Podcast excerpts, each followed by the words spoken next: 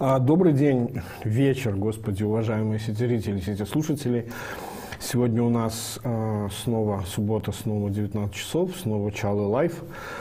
Вот, э, как я уже написал, на самом деле, в как сказать, в комментах телеграм-каналу, но скажу это на большую аудиторию. У нас сегодня будет немножко экспериментальный э, стрим, потому что мы попробовали э, провести его хотя бы частично с гостем. Вот чуть позже я его представлю, немножко будет э, вводных моих каких-то слов, да, э, и о чем, собственно, пойдет речь. Значит, многие, ну, не знаю, наверное, видели а, меня в гостях у Ругора Остапени, э, человека, исследователя из Четем Хаус, который известен э, как автор многих э, социологических отчетов о предпочтениях белорусов, в том числе политических, да, которые, кстати говоря, иногда некорректно интерпретируются, в том числе самим Лукашенко, как ни странно. Вот. О том, что появился такой вот проект – совместная работа сразу восьми наших а, синктенков белорусских. Оказывается, у нас есть восемь, ну это фактически все объединившиеся синктенки. А, проект называется банк идей. У меня даже была такая шутка, что уж не идея банк ли спонсирует название этого проекта. Вот. То есть это такая попытка создать некий консенсусный механизм а, обсуждение реформ, которые нужны а, как тогда, когда, наконец, а, перемены станут возможными, наступят. И, соответственно, их задача вот этого банка идей – отвечать на вопрос, а что же вы будете делать, когда получится такую возможность, придется к власти или еще каким-то другим способом. Вот, смысл заключается в том, чтобы сказать, и нарисовать и образ будущего желательно, и движение, э, как сказать, пути к нему. Вот. На самом сайте значит, идея Vision, там лежит пока только один программный документ, который составлен двумя людьми. Вот, это Павел Данейко, э, как бы руководитель и создатель, как мы знаем, и исследовательского центра «Бирок», и Института приватизации менеджмента бизнес-школы. Оба, как я понимаю, проекта сейчас в Беларуси, они разгромлены, ликвидированы. Вот. И Дима Круг, который старший научный сотрудник вот этого самого исследовательского э, э, образовательного центра «Бирок». Вот. В этом документе, значит, изложено там основное видение, и в сущности его я как раз вот у Регора Остапени и разбирал. Вот, и среди прочего э, было понятно, что не все вопросы, на которые э, которые у меня возникли по поводу и самого проекта, и э, самого документа, может ответить сам Рыгор, поэтому необходимо было поговорить, в конечном счете я и обещал это, с, с разработчиками этой самой идеи. Вот с обоими поговорить не получится, поэтому вот у нас Сегодня гость, который часто бывал, как вы помните, если кто-то помнит еще э, экономику на пальцах, да, часто бывал э, в экономике на пальцах и отвечал там за пессимизм по поводу белорусской экономики. Ладно, это была шутка. Вот, это, э, как я уже сказал, старший научный сотрудник образовательного и научного исследовательского центра «Бирок» Дмитрий Круг. Вот, Сейчас мы попробуем узнать, можно ли его увидеть в эфире. О, супер. Дмитрий, здравствуй. Вот. Да-да-да-да-да. А, слушай, давай я сразу тогда а, начну с самого главного вопроса, который у меня был. А именно, я просто для наших зрителей скажу, что когда-то очень давно мы участвовали, это был, по-моему, 11 год, да, или 10 даже, мы участвовали в таком проекте, а, очень похожем, что ли, как а, Банк идей, да, «Видение Беларуси 2020», 2020 год. Вот, когда уже, в принципе, стало понятно после кризиса, да, это было после кризиса 2011 года, это было понятно, что белорусская экономика, модель ее, в общем, зашла в тупик, требуется ее смена, но не поиск необходимых новых каких-то источников роста. И, в принципе, в общем-то, и тогда уже был довольно неплохой документ, который, как бы, по большому счету, с поправкой на то время, да, можно было бы называть вот таким вот банком идей, и который потом перерос в проект реформ, который, правда, не очень хорошо в итоге удался, да, по разным причинам. Вот, мой вопрос заключается в следующем. У тебя самого нет ощущения, что мы просто от какой-то безысходности и невозможности как сказать, э, политических условий в Беларуси, да, просто по толчем воду в ступе, рассказываем о том, какие реформы нужно начать, вот эти вот 10 лет примерно об одном и том же говоря, да? Ты знаешь, нет, такого ощущения у меня нет. Кардинальное различие между, вот 7 это 11, если мне не изменяет память, да, да. год, э, и сегодняшним, я бы сказал, мы говорим о принципиально разных реформах. А, мы переросли, а, даже не мы переросли, правильно будет сказать, общество переросло ту повестку реформ, которая доминировала а, в 90-х, которую мы еще обсуждали как-то по инерции в начале 2000-х. Смотри, это были подходы такие, я бы сказал, модернизации сверху, что мы сейчас вам напишем правильную программу, мы знаем, как правильно, и потом все дружно мы по ней заживем веселым, счастливым. А, к чему а, пришли, ну, я могу отчасти там от э, экспертного сообщества сказать на базе вот моих дискуссий и разговоров, но самое главное, к чему пришло общество.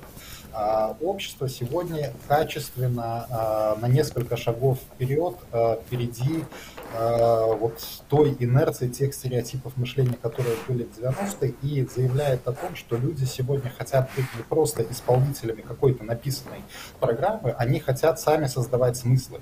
Я иногда использую аналогию, не просто выбрать из предложенного меню, а сами, самим записать нечто в это меню. И то, что мы делаем в банке идей, это принципиальный иной подход. То есть мы больше не говорим о вот этой модернизации сверху, по сути, как она была э, в начале, э, в середине 90-х в странах Центральной и Восточной Европы. Мы говорим, что сегодня в Беларуси стоит на повестке принципиально другая трансформация. Трансформация, э, опирающаяся на горизонтальные взаимосвязи. Вот на Геннадий Поршунов любит говорить о локальной социальности, о горизонтальной социальности. Мы говорим об этом. Это принципиально новый процесс, это переход, ну, здесь сошлюсь на себя, как ты любишь говорить, в новое качество. И мы экспертным сообществом, мы пытаемся скорее отреагировать на тот тренд, который задало в общество. А не мы и э, ему предлагаем, а в какой-то мере мы запаздывающе реагируем на те условия, которые созрели внутри страны. Окей, да, потому что как раз-таки по поводу э, изменившихся условий, а именно вот этой самой электоральной революции 2020 года, да, и предшествующих к ним социальных изменений. А, и ты, наверное, видел, да, меня или слышал в, в эфире с, с Рыгором, да, у меня как раз по поводу этого документа сложилось такое ощущение, что а, не слишком ли много в нем вот такого, что ли, оправдания, да, и попытки очередной раз убедить людей в том, а вот знаете, давайте мы напишем еще один документ, в котором расскажем людям, а, как, как же все-таки реформы нужны, их нужно делать потому что, потому что и потому что. То, чем, в принципе, по большому счету, как бы много, каждый из нас занимался много лет, и мне кажется, даже в какой-то момент э, этот консенсус как раз-таки образовался. У меня даже отзывы были по поводу э, как раз вот этого моего диалога в том смысле, что ну как бы зачем, все и так уже ясно. И моя версия как раз таки и, и гипотеза заключалась в том, что 2020 год это и было голосование в пользу реформ на самом деле, голосование в пользу а, вот этой вот безнадежности, против безнадежности, которая олицетворяла Лукашенко, который ничего не мог предложить, да, и ощущение того, что ловить нечего и нужно, грубо говоря, если ничего не изменится, валить из страны, да, что, собственно, последующая динамика и показала, либо а, как бы а, попытаться повлиять своим, своим выбором на, на вот это будущее. То есть не пытаемся ли мы ломиться в открытую дверь, лишний раз убеждая убежденных людей. Э, нет, не пытаемся. Э, смотри, давай по пунктам э, вот пройдусь те вещи, которые ты назвал. Первое, да, я с тобой соглашусь и полностью разделяю твой тезис, что 2020 год это, по сути, было очевидное для всех голосование за новую, новые подходы, новую Беларусь, за новые формат существования общества. А, но дальше какие возникают вопросы? Я вернусь э, к своему тезису, что мы сегодня а, готовы говорить о принципиально других реформах. Вот эта инерция, когда вроде все думают, что а, реформы это о приватизации, о госсобственности versus рынок, этот концепт себя и жил давай вновь сошлюсь на тебя, ты там любишь периодически говорить о не имеющих смысла рассуждений, вот переводя аналогию тупоконечников, остроконечников. Вот я берусь утверждать, что э, взгляд на реформы, исходя из только дилеммы рынок-государства, он сегодня безнадежно устарел. Что сегодняшняя Беларусь, она э, находится в принципиально других условиях, и мы можем говорить о таких вещах, например, как образование, о таких вещах, например, как местное управление, самоуправление. Вот э, это может звучать удивительно, но вот мы в Минске вот перед этой волной репрессий последних в начале мая успели провести такой большой экспертный семинар, и для меня было в какой-то мере, ну, отчасти удивительно, но уже и во многом ожидаемо, что люди начинали говорить именно с таких вещей. Многие бизнесмены говорили, когда э, на вопросы, вот что самое важное, они говорили не про налоги, не там про динамику курса, что вроде бы э, можно предполагать из такого стереотипного мышления. Они говорили об образовании. Вот это э, фокус номер, э, номер один. Ну и возвращаясь еще вот к твоему тезису про Минский консенсус, и не повторяем ли мы э, то, что уже было. Знаешь, Минский консенсус, ну, честно, моя, мое мнение, что это была такая во многом иллюзия и попытка продавить, э, одна из версий попытки продавить модернизацию сверху, такую, такую авторитарную модернизацию, что вот все достаточно очевидно просто, мы сейчас проведем экономические реформы, которые необходимы, и все сложится и мы знаем, как это делать. Мы сейчас говорим, что а, модернизация сверху – это утопия, и мы убедились, что в наших условиях модернизация сверху не работает. б, а, экономические, сугубо экономические вещи – это лишь верхушка айсберга. В 90-х без них было никак. Там вопрос, я имею в виду там Польшу, Чехию, Венгрию, это там был вопрос жизни и смерти. Им приходилось а, начинать вот с этих вещей, потому что они дальше не могли жить.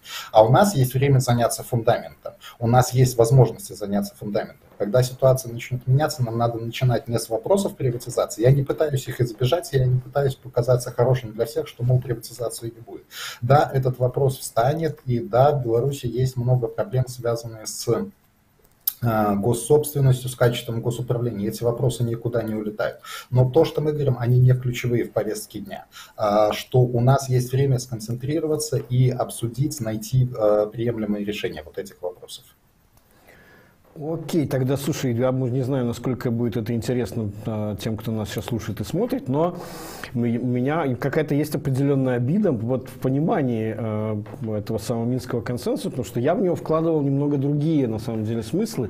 Я просто сам помню на свои, свои как бы собственные истории, той же, например, передачи «Экономика на пальцах», да, которой уже там практически 10 лет, я видел, как Действительно, когда, скажем, тот же... Я, я помню сам этот одиннадцатый год, который был, в общем, для властей определенным шоком, да, то есть они сами удивлялись, какого черта, у нас же так все хорошо. У нас растет э, ВВП, да, у нас растут там инвестиции. Почему у нас там такое отрицательное сальдо текущего счета? Что, что за фигня? То есть, как бы, даже такой причинно-следственной связи не было в головах. И затем потребовался довольно длительный период, после которого стало ясно, что, наконец, вот они осознали это, эти базовые, это базовое э, равенство того, что у вас, э, значит, дефицит текущего счета, это, это как раз-таки проблема превышения внутренних инвестиций э, над внутренними сбережениями решениями, что э, макроравновесие нужно, что вот эта экономика э, Петра Петровича, Петра Петровича Прокоповича, искусственного стимулирования экономического роста, она подошла к концу, что она постоянно приводит вот этим регулярным кризисам, и мы будем вечно в этой ловушке находиться. Если из этого, этой ловушки постоянных кризисов валютных выходить, когда мы, собственно говоря, потом еще раз на грабли наступили уже в 14 конце 2014 года на них, да, то выясняется, что отсутствует а, как бы серьезный потенциал экономического роста, что если искусственно его не стимулировать, это же твой самый известный вывод, который я не устаю все время рекламировать, твою статью о вот этом неправильном распределении ресурсов, где а, фактически деньги забирались у самых прибыльных предприятий и шли на поддержку самых неэффективных, да, понижая тем самым потенциал этого самого экономического роста. То есть вот это вот было частью консенсуса, когда даже во власти поняли, что э, корень, да, это вот то самое неверное распределение ресурсов, то самое э, сохранение неэффективных предприятий, их дотаций и так далее. Нужно что-то делать с гос Э, сектором, там, опять же, никто не говорит сейчас о приватизации, говорят о, о повышении ее эффективности. То есть, грубо говоря, консенсус был в том, что, окей, у нас уже нет споров относительно, мы сами поняли, что у нас есть проблемы, да, мы даже примерно представляем себе, э, что нужно с этим делать, и почему как раз-таки вот мне этот термин важен, да, потому что сама история его появления э, на Костричинском экономичном форуме, когда еще на предпоследнем нем говорили сами э, чиновники о том, что мы же и есть реформаторы, мы, мы в принципе идем по этому пути, а вот последний, который был накануне буквально уже вот этих катастрофических событий, да, как раз таки говорил о том, что а нет, а и так типа все же есть, реформы и так идут, и все хорошо, и вроде как мы ничего делать не будем. То есть вот э, Разве что-то поменялось с того времени? Разве не, э, появились какие-то споры относительно, э, относительно, что ли, диагностики, да, э, состояния? В чем коренная проблема? За что нужно браться для того, чтобы э, наши темпы были не 1-1,5%, как, как вы сам, сами у себя считали, да, э, долгосрочные, чтобы мы не отставали от наших соседей, где искать эти, э, где эти точки экономического роста и так далее. Разве это не является чем-то, что уже не вызывает споры ни между э, специалистами, не знаю, международными, вашими э, специалистами из синктенков там, или людей вменяемых, не знаю, насколько их там много осталось, но, по крайней мере, так было еще до, до событий августа 2020 года, э, вменяемые экономистами в правительстве, Нацбанке и так далее. Разве что-то поменялось с тех пор? Э, смотри, да, поменялось. Э, насчет части, которые ты перечислил, да, я здесь с тобой полностью соглашусь. Здесь, наверное, очевидно, ну, кроме там ряда товарищей, которые там базируются на совсем экзотических каких-то теоретических постулатах, либо там приверженниках Глазьева и же с ним, а, наверное, большой дискуссии не будет. А макростабилизация, что нужно сделать, чтобы а, устранить барьеры для роста, здесь действительно более-менее консенсус сложился. Это я отрицать не буду. Ну, и даже даже всячески приветствую. Но а, когда мы говорили об этих вещах, это был максимум того, о чем можно было говорить в ситуации там, середины э, десятых. И по сути, какой горизонт мы э, имели в виду? Мы вряд ли выходили за горизонт 5-7 лет. То есть э, даже вот если мы вернемся к оживлению роста за счет перераспределения, это действительно может дать, вот то, что мы с Катериной Барнаковой там в одной из статей наших показывали, может дать очень серьезное ускорение роста, но на какой период? 5-7 лет максимум. То есть э, перераспределение произойдет, а что дальше? А вот здесь возникает вопрос, с которым сейчас сталкиваются все страны Центральной и Восточной Европы, что вот эту верхнюю надстройку, вершинку айсберга они поменяли, и вдруг почему-то в середине 2000-х, после эффекта присоединения к ЕС, рост застопорился. И вот мы сейчас, белорусское общество, почему я говорю, что оно значительно переросло ту реальность, в которой мы существуем, оно пришло к тем же вопросам, которые переходят другие страны, что для того, чтобы расти дальше, нам необходимы гораздо более фундаментальные вещи. Вот э, вновь вернусь к образованию, к местному управлению, самоуправлению, э, к вот этой самой локальной э, социальности, о которой говорит Геннадий. И общество послало запрос. И понимаешь, мы сегодня в ситуации, когда мы можем говорить о трендах, которые предопределяют развитие уже на горизонт 20-30 лет. Они востребованы в обществе. Общество посылает этот сигнал. Ну, знаешь, еще в качестве такой метафоры, вот э, как бы я разделил э, то, о чем мы говорим. Э, вот можно тебе такой провокационный вопрос задам. Э, ну, я, наверное, ожидаю услышать ответ. Кто был архитектором реформ э, в Польше? Вот какой у тебя механический ответ придет в голову? Ну, все, конечно, знают, что это Бульцерович. А, Бальцерович, да, вот а, по сути, когда мы говорим о том, что ты называешь Минским консенсусом, мы во многом вот эти а, макрореформы в духе Бальцеровича. А я скажу, что сейчас мы доросли до того, о чем говорили, например, Гидройц и Мирошевский, которые заложили развитие Польши во многих сферах, которые продумывали его очень долго. И Гидройц и Мирошевский, например, они куда не менее важные архитекторы того, что происходило в Польше на горизонте уже 20-30 лет, нежели Бальцерович. Бальцерович сделал важную работу, работу, но на вершинке айсберга. Я абсолютно не там как-то опровергаю важность того, что он сделал. Можно спорить там о методах, механизмах, это другой вопрос. Но вот мой тезис, и когда я говорю о том, что мы сейчас начинаем новый этап, а не повторяем то, что было в 2000-х, мы пытаемся привести ландшафт в том же самом секторе исследовательских центров к тому запросу общества, который проявился в 2020-м. Окей, я понял. Смотри, а вот тогда возникает такой вот интересный вопрос. То есть все-таки, да, а, а, как, я сейчас с, как сказать, сошлюсь вот на вашу конференцию, которую вы делали, серию, да, э, значит, в мае еще, как я понимаю, этого даже года, где появлялся, по твоим словам, вот этот э, вопрос Э, образования, да, он, э, насколько я знаю, э, Беларусь была давно такой удивительной страной среди своих, своих соседей, где по опросам бизнеса одно из первых мест регулярно занимала нехватка квалифицированной рабочей силы. Да, то есть не процентные ставки, недоступность там, кредита, да, не вопросы там, а, неопределенности с курсом там, или еще чего-то. То есть, а такие вот вещи, которые действительно влияют на долгосрочные темпы роста. Но не является ли такой ответ все-таки, э, то есть не появляется ли запрос на как бы качество образования тогда, когда наконец решены вопросы с курсом. Да? Помнишь, как э, Саша Чубрик регулярно говорил, как сам с удивлением обнаруживал, как после, после 2015 года, буквально в течение года-полутора, э, основной вопрос бизнеса о том, э, когда следующая девальвация, он куда-то пропал, но это же были результаты финансовой стабилизации, которую сделал Нацбанк. Не будь этого, это по-прежнему были вопросы, какова стоимость денег, да, какова стоимость рубля и так далее, и так далее, как, как жить. А когда у тебя решаются вот эти базовые вопросы, а, то тогда появляется запрос на, на, на э, вот вещи, связанные с созданием источников долгосрочного роста.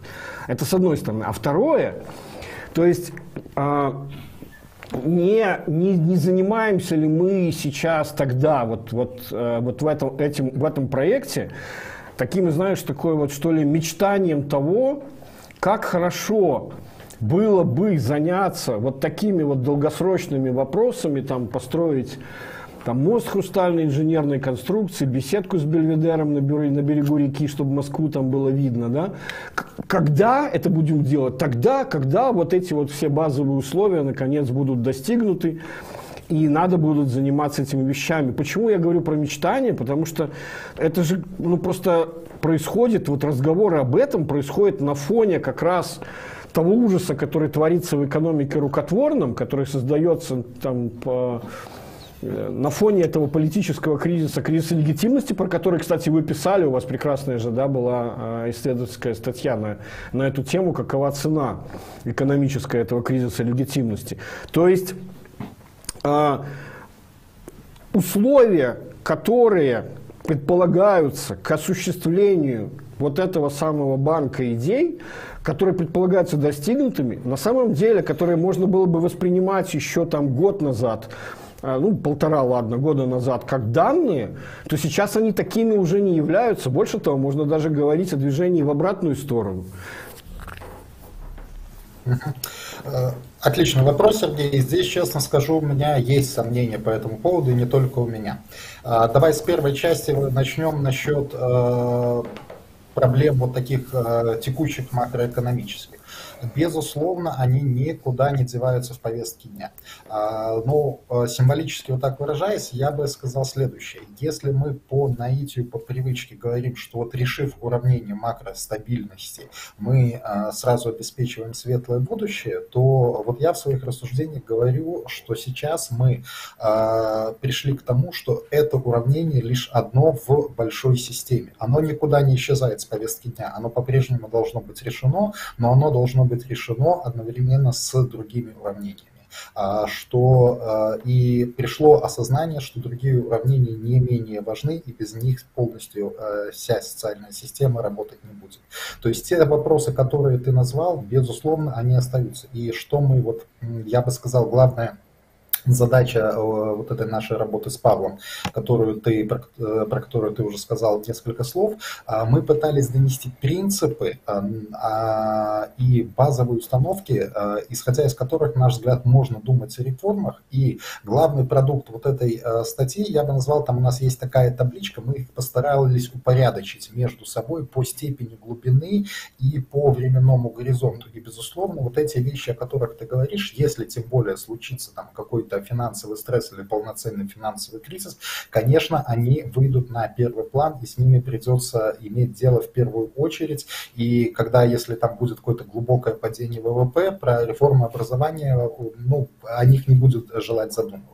Безусловно, это так. То есть здесь э, эта часть ответа, я думаю, понятна. Что касается твоего, и это, на мой взгляд, более важный, честно говоря, чувствительный вопрос, а вообще время ли сейчас об этом говорить? Не витаем ли мы в каких-то облаках, когда вот там трэш творится в стране, я не только про экономику, а про политику прежде всего, а мы тут а, говорим о каких-то реформах. Ты знаешь, э, эмоциональный ответ э, возможно. Рациональный ответ и почему мы все-таки это делаем. Я бы сказал следующее. Мы уже несколько раз высказал тезис, реагируем на состоя... изменившееся состояние социума оно менялось, это же э, не в 2020 году резко произошло, эти изменения накапливались, ну, думаю, минимум 10 лет, которые проявились в 2020.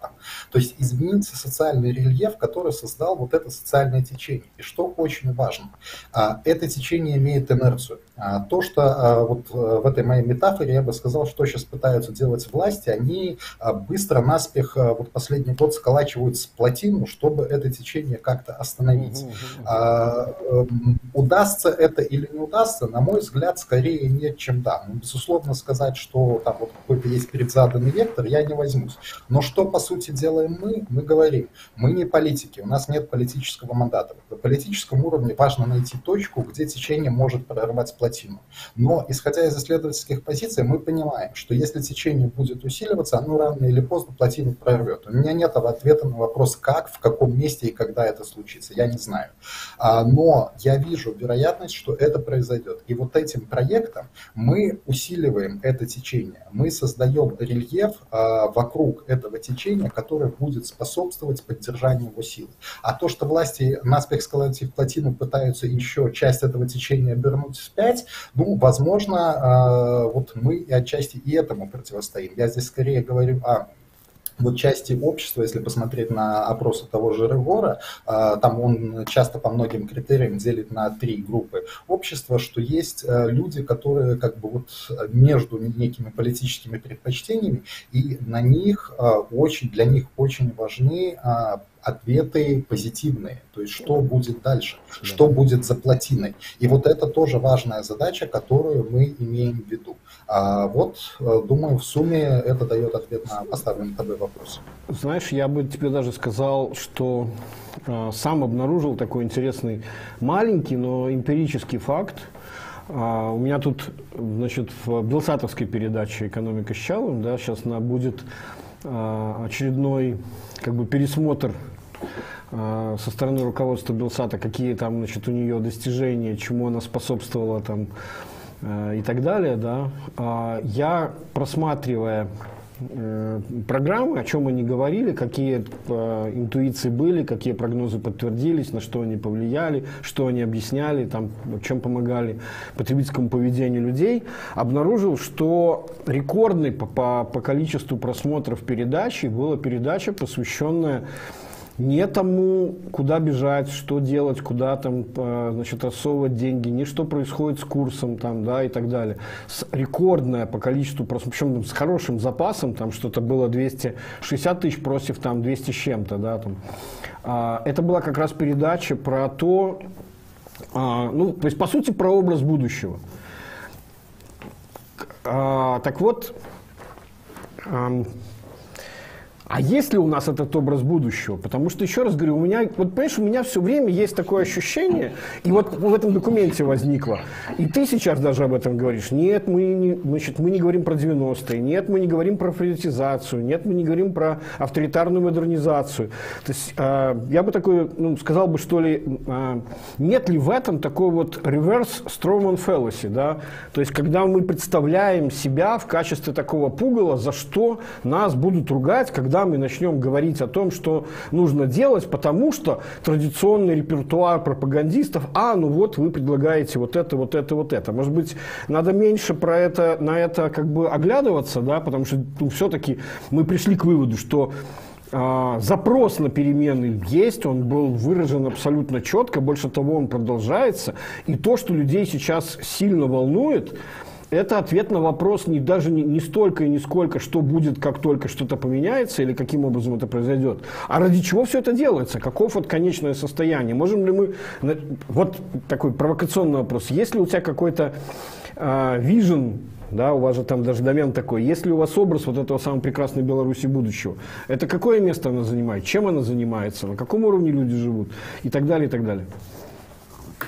Смотри, у меня лично есть. Э, могу сейчас чуть позже, если интересует его, описать. Э, но если мы говорим про проект, что очень важно, мы не претендуем на некий холизм. А еще одна очень важная штука 90-х, ну, про которую сейчас часто говорят, это вот знаменитый этот фукуямовский тезис о конце истории. Ну, да. Что до этого все было неправильно, а сейчас мы вам представим принципиально другой концепт, и все будет правильно. А, к чему сегодня пришел мир, и, как мне кажется, у нас в обществе тоже это понимание достаточно явственно сложилось, что нету какого-то безусловно правильного концепта, рецепта существования социума. И что очень важно, в Беларуси есть, э, вот мы не зря с Павлом там много времени уделяем ценностным вещам, есть достаточно укоренившиеся э, паттерны различные ценностных предпочтений. Они никуда не исчезнут ни за 5, ни за 10 лет. Поэтому вот проект Банк идей, его еще очень важно, это возвращаясь еще отчасти вот, э, к твоему вопросу про отличие от предыдущих, мы не заявляем претензию на некую единую программу, на некий единый образ будущего. Мы заявляем претензию на создание многих образов будущего. Я здесь еще, возможно, вот э, любимого мной Максима Жванкова затрону, который любит говорить о полифонии смыслов и полифонии возможных интерпретаций для Беларуси. Вот э, то, что мы хотим, мы, мы говорим, создавайте, создавать образ будущего. А дальше в политическом процессе э, мы говорим, что что э, ну, все наши продукты, они открыты для политических партий, они могут ими воспользоваться. Если у нас появится нормальный политический процесс, вот эти образы будущего могут конструироваться из разных проектов. Допустим, какая-то партия решит, что вот там из одного проекта она может взять какой-то кусочек про образование, из другого проекта какой-то кусочек, что okay. ей понравится, про там госпредприятие, и создавать свои образы будущего. Мы не хотим, еще раз повторюсь, э, ясно прийти к одному цельному, единому образу будущего создать палитру образов будущего и, что важно, возможности их сосуществования. Вот этот проект – это еще наша попытка научиться взаимодействовать вместе, когда разные образы будущего могут сосуществовать. Мы не хотим сказать, что а, вот поменяется текущая власть, и мы вам предложим а, единый, правильный, вот такой холистический проект, и вся реальность будет другая. Это будет полифония смыслов, это будет несколько реальностей, где будет возможность сосуществования. Вот это то, что заложено в концепт данного проекта. А, не тот ответ, конечно, который я ждал. И, честно говоря, у меня метафора с, э, с полифонией смыслов и э, в том виде, как ее используют в банков, на самом деле я бы не воспринимал ее. Я лично как раз не считаю ее, э, как сказать, чем-то позитивным. Да? Я на своем опыте знаю, что когда говорят о том, что каждый найдет что-то свое, да, значит, э, когда идет обсуждение какого-то арт-проекта, фильма или чего-то еще, это, как правило, почти всегда означает, что э, автору не удалось нормально донести, что же он, собственно, хотел сказать. И тогда появляется вот это вот Э, удобное убежище. Ну, каждый найдет здесь что-то свое, увидит что-то, и это выдается как похвальба. Я уже давно, честно говоря, привык это воспринимать не как а, позитивный какой-то комплимент, да, а скорее как, как негатив того, что а, раз все поймут что-то свое, то, видимо, высказывание не получилось. Но это такой, честно скажу, краткий комментарий. Ну, давай я еще буквально небольшую реплику. Э, я тебе на примере приведу, что я имею в виду. Э, например, э, систем, давай возьмем, мы уже сегодня затрагиваем систему образования. Я говорю о том, что, например, различные подходы к той же программе образования, например, могут существовать в разных муниципалитетах, или они могут существовать даже на уровне школ, что они могут сосуществовать. Могут быть родители, которые видят процесс образования более традиционный, там, с наследием, а, которое опирается на сегодня, а может быть процесс образования, который включает, например, там, подходы финские или эстонские. И почему должно быть Министерство образования, которое будет навязывать под копирку, какие стандарты должны быть во всей стране. Вопрос, э, на мой взгляд, вот этот допускает вот ту самую полифонию. Когда я говорю о полифонии, вот, э, ну, я понял. пример, который я привел. Для меня э, это он в данном состоянии заключается. Ясно, да. Ну, видишь, э, как сказать, основной вопрос, э, мне кажется, опять же, вот все же мне кажется, что, э, и, наверное, не только мне кажется, что э, нет ли, ну, то есть вот есть в этом какая-то такая, знаешь, креативная прокрастинация, да, то есть мы будем говорить о том, что мы можем предложить, что можно будет делать, да, в сферической идеальной там, Беларуси будущего. А, а как мы там окажемся, этот вопрос как бы не к нам, этот вопрос к политикам, да, и так далее, и так далее. То есть мне все же кажется, что вот то, о чем я говорил, да, расхождение начальных условий, когда имеет смысл начать будет говорить о реформах такого вот высокого порядка, которых достигли, там, условно говоря, а, концепты достигли вопросы а, доросли до них, там, значит, Центральная Восточная Европа, и мы, наверное, тоже где-то уже дорастаем, да, это одно, а та ситуация, которая творится прямо сейчас, и еще раз говорю, действительно не только в экономике, но и в политике главным образом, то есть как, э, вот, вот на этот вопрос э, ответа не, не остается. То есть тем, тем ли мы вообще занимаемся прямо сейчас, вместо того, чтобы э, говорить о том, а как можно попасть в то состояние, когда такие, такие реформы по, нужны будут. Потому что второй момент, который после этого возникает, как долго такого рода разговоры еще будут э, актуальны, пока, пока совсем ситуация не поменяется настолько, что нужно будет уже говорить о каких-то совсем других вещах. Ну, смотри, частично я вот в одном из предыдущих вопросов отвечал, я абсолютно признаю, и вот то, что говоришь, справедливо. Я понимаю, что это слабое место, но мы же не от хорошей жизни взялись. Это вообще, по большому счету, мы с тобой за кадром вот раньше обсуждали, это вообще, по большому счету, не синктенковская как бы, сфера деятельности. Есть обычно как в нормальной синктенковской, а, в нормальной ситуации, как происходит, политические силы какие-то привлекают людей из синктенков, чтобы они написали программы под их идеологические некие стандарты предпочтения. У нас сегодня политические силы, и это не какое-то там обвинение или упрек, они не могут себе этого позволить. Они, во-первых, а, заняты другими, во-вторых, планомерно давили не одно десятилетие, у них часто нет этого потенциала. Поэтому, вот проанализировав ситуацию, а, что говорить о позитивной повестке надо, мы уже обсудили, я привел аргументы почему, но а, нету актора, субъекта, который может взять эту функцию на себя, мы пытаемся ее в той мере, в которой а, для нас это возможно, которая позволяет компетенции ее взять на себя. И мы же при этом не говорим, что не нужны все другие направления деятельности, о которых ты э, говоришь ты. Как раз-таки политические силы заняты ответом на вопрос, а как создать условия для того, чтобы следующий шаг был возможен. Мы тем временем э, концентрируемся на этом следующем шаге. Ну, это такое так, распределение усилий, и это одно не исключает другого. Мы вносим свою посильную лепту в то, что происходит в сегодняшней Беларуси, здесь важны все направления. Мы пытаемся играть на том поле, где мы в состоянии что-то сделать, где у нас есть компетенции, и не влазим на чужое поле. Я понял, хорошо. Тогда давай тебе тогда я буду задавать вопрос уже не про то, как это, что, что будет тогда, когда э, это случится.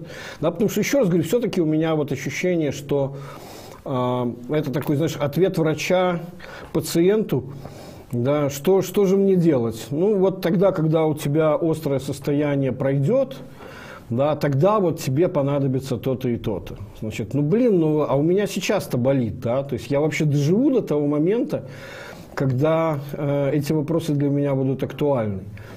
Что, что, что происходит, вот, вот как раз, понимаешь, мне кажется, что гораздо важнее все-таки вопрос относительно того, что, как, в какую сторону все движется, да, нет ли ощущения, что как это значит, как наши власти говорят, да, все же в порядке. Какие еще реформы нам нужны, но это э, такая внутренняя наша шутка, может быть, раскроем ее, да. Вот, смотри, все колосится и так далее, да, то есть, и нет ли действительно у многих, кстати, людей, нет ли ощущения, что а, все заиграно, да, как бы что, что, может, что может изменить? А в чем эта плотина? То есть ведь на самом-то деле, смотри, как бы все колосится, да, как бы рубль укрепляется, экспорт растет, да, значит, экономический рост движется, да, как это, все, мы победили. О чем вы вообще там говорите? Ну, смотри, давай на две части разделю. Первое, это, возможно, еще чуть к твоему предыдущему вопросу э, относится. Еще один аргумент, почему об этом надо говорить, и потом к текущим э, вещам. Э, вот эта инерция, которая длится вот от трендов развивающихся, развивавшихся десятилетиями, то, что мы увидели в 2020 году, сколько она продлится, я не могу назвать точно сроков, но она есть, эта инерция. То есть общество по-прежнему, несмотря на масштабнейшие репрессии, несмотря на попытки загнать его в стойло, оно этот потенциал для изменений сохраняет. И вот твоя аналогия, что э, болит сегодня, и мы задумываемся о том, как вести себя завтра, да, я в очередной раз говорю, я признаю эту критику, это даже не критика, но я целиком согласен с э, вот этим твоим утверждением, я понимаю эту слабость определенной позиции. Но вместе с тем, не говорить о том и сказать, что давайте вот э, дружно умрем и будем говорить только о том, что болит сегодня, не задумываясь о завтра, это другая крайность, в которую тоже не хотелось бы э, впадать. И вот это э, установка, позиция, э, о которой я сейчас говорю, на мой взгляд, она будет сохранять актуальность еще ну, какое-то э, количество лет, 2-3, не знаю, я боюсь точные сроки называть. Э, социальный тренд нельзя предсказать. Но вот эта инерция соци... социальной готовности к новому, она будет длиться. Она не исчезает даже несмотря на вот эти масштабнейшие репрессии. Что касается текущей ситуации, ну да, здесь можно, может создаться иллюзия. И, знаешь, очень часто вот там, как любят любят э, на микроуровне менеджеры говорить, что растущий рынок, он э, закрывает, вуалирует все совершенные ошибки менеджмента. То есть, по сути, то, что сейчас и происходит, э, ситуация, которая складывается в мире с таким достаточно бурным восстановлением после ковида, а более важно, что оно сопровождается еще всякими очень специфическими трендами, рост цен масштабнейший, которого с конца 70-х, начала 80-х не было, масштабнейшие логистические перебои, это, как ни странно, э, пока играет на руку очень так, серьезно для белорусской экономики. действительно складывается впечатление, вот мне часто задают вопрос, а, в августе-сентябре прошлого года, я лично, я от этих слов не отказываюсь, часто говорили о вероятности высокой финансового стресса вплоть до полноценного финансового кризиса. Я и сегодня берусь утверждать, что сентябрь, октябрь прошлого года и даже вплоть до февраля, но сентябрь-октябрь больше всего, этот финансовый кризис был очень вероятен, что мы прошли очень так а, близко к, от того, чтобы чтобы к нему сорваться. А вот дальше начало действовать вот это самое внешнеторговое чудо, которым, ну вот, которое оно э, в статистике мы видим, что оно начало так постепенно на сформировываться где-то сентябрь-октябрь как раз-таки прошлого года, но уже выхлоп от него, результаты от него стали в макропоказателях ощущаться где-то, наверное, с января-февраля потихоньку. И сейчас можно сказать, э, так иносказательно опять э, поднакопили жирок определенный, и этот жирок сейчас э, влияет на многие вещи и на динамику ВВП, и а главное, что чувствует все и каждый, например, там, на динамику обменного курса, а, на состояние финансового рынка. А, да, оно улучшилось, то есть ну, глупо опровергать факты, и да, действительно, сегодня оно выглядит гораздо лучше, чем это было год назад. Но более важный вопрос, оно долговечно? Ответ – нет, не долговечно. Сколько продлится внешнеторговое чудо? Опять-таки сроки не возьмусь назвать, но последнее. А, скажу, вот, например, вчера общался с коллега, он там в бизнесе ну, очень большими потоками логистики занимается. Он мне там рассказывал интересных вещей про логистические пробки в Юго-Восточной Азии, как сейчас меняются вообще на, на направления поставки грузов по всему миру и какой логистический хаос происходит. И вот следствие этого логистического хаоса, а, что Беларусь еще одна причина роста экспорта при коротком транспортном плече, а, чем ждать там 2-3 месяца доставку из Китая, которая в нормальные времена приходила там за неделю, а, за два дня, то можно взять и Беларусь запуска. Это еще одна причина. Сколько это будет длиться в мире, ну, никто не предскажет. Там, э, когда закончатся все последствия ковида, сказать сложно. Может это продержаться еще достаточно долго. Но, в принципе, прогнозы на горизонт 2, 3, 4 года для глобальной экономики, ну, они далеки от ратушных. То есть пока идет восстановление. Да, пока в моменте и в мире, и, соответственно, в Беларуси э, момент неплохой. Но 2-3 года э, горизонт планирования, он уже не такой оптимистичный. Давай тогда еще совсем короткий вопрос. А, я понимаю, конечно, что э, вот этот э, постковидный рост мировой экономики, это как, знаешь, как, э, как говорят, прилив, который поднимает все лодки, большие и малые, хорошие и плохие. А, но тем не менее, ведь реакция на это разных экономик разная. Да, здоровые экономики растут одним темпом, пользуются, а, то есть, грубо говоря, состояние их структурное, да, значит, зависит от того, как, какими, насколько сильно они наслаждаются этим ростом. То есть, вот эти 3%, которые у нас есть сейчас, да, там вблизи трех и постепенно снижающаяся эта величина, это хороший ответ на те условия, которые у нас сейчас есть на внешнем контуре, или при прочих равных было бы в разы там больше, лучше, или наоборот меньше? 3% ты имеешь в виду ВВП, да? Да, да, конечно. Там прирост ВВП, да? Да, да. Ты знаешь, глядя исключительно на цифры, честно скажу, неплохо. С учетом того, что и у нас и было очень маленькое падение. То есть, э, по сути, вот этот ковидный спад, у нас же он был такой мизерный по сравнению с другими правда. странами, даже и даже с нашей собственной рецессией 15-16 годов. Если посмотреть на график уровня ВВП, э, там вместе расположив рецессию 15-16 и 2020 года, ну 2020 года она так э, маленькая погрешность кажется на графике, она не столь высока.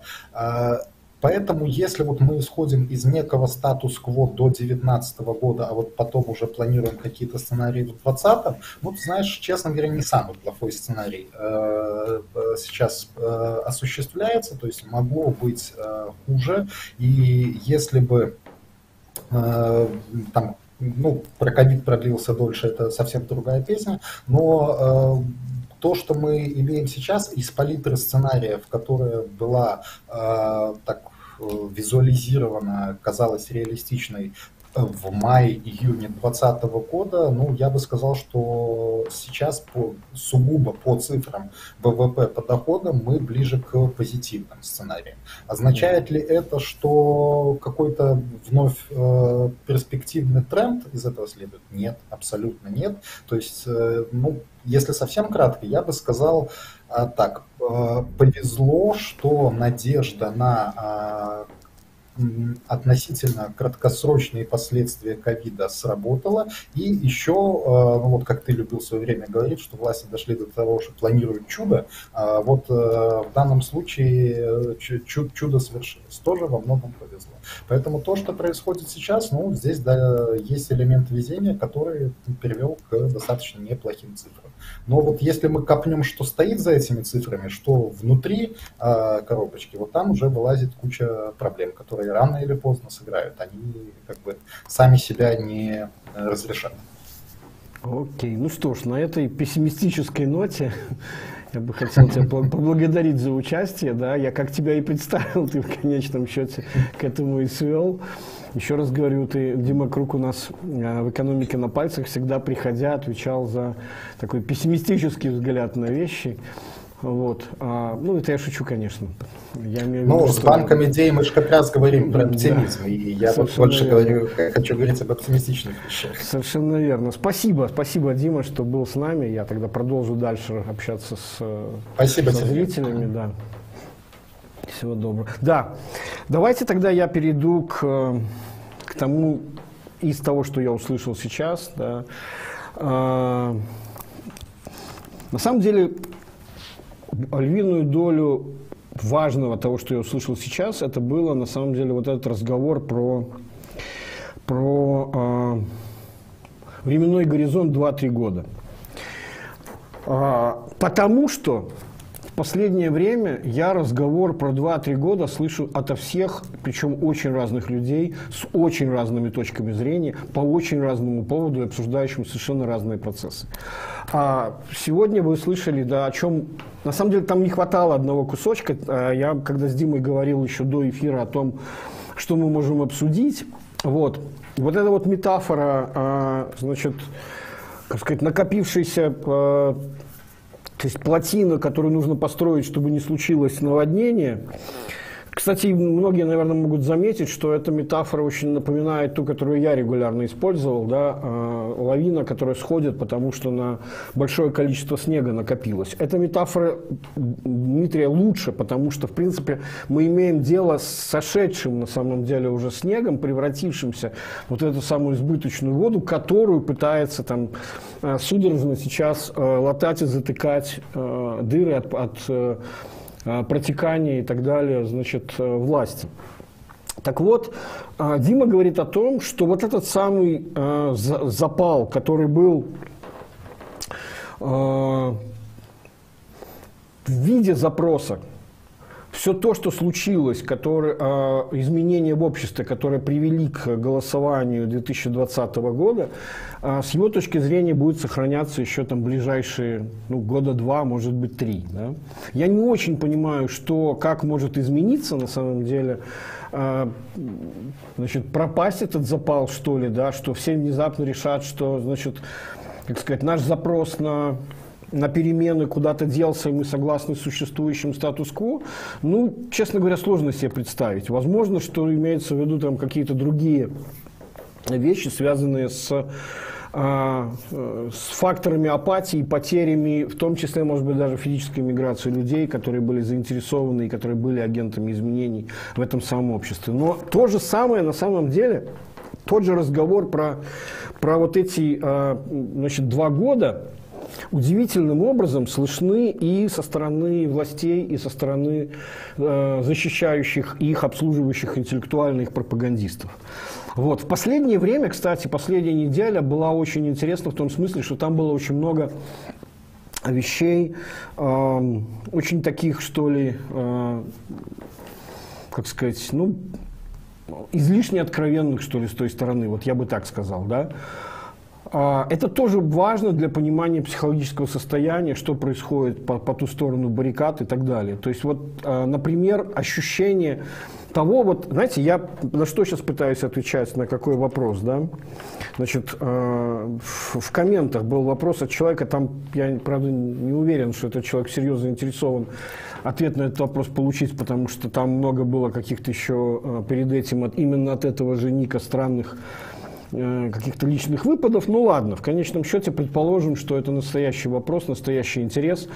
Вот, тем более, что вопрос задан так, что а, нет ли ощущения, что на самом деле никакого фазового перехода, который ожидается, не, не случится, что вот это вот состояние, которое сейчас и есть, и это есть конечное состояние, а, значит, в котором, как сказать, власти добиваются своего, подавляя там любую протестную активность, надежды на изменения и так далее. Люди там, я не, опять же, мне сложно судить, какой тут должен быть нарисован сценарий того, когда значит, чтобы назвать вот, вот это нынешнее состояние значит, каким-то желательным для кого бы то ни было, да, вот. но в любом случае, значит, нет ли, нет ли в этом риска, а, как там, режим устойчив и так далее, и так далее.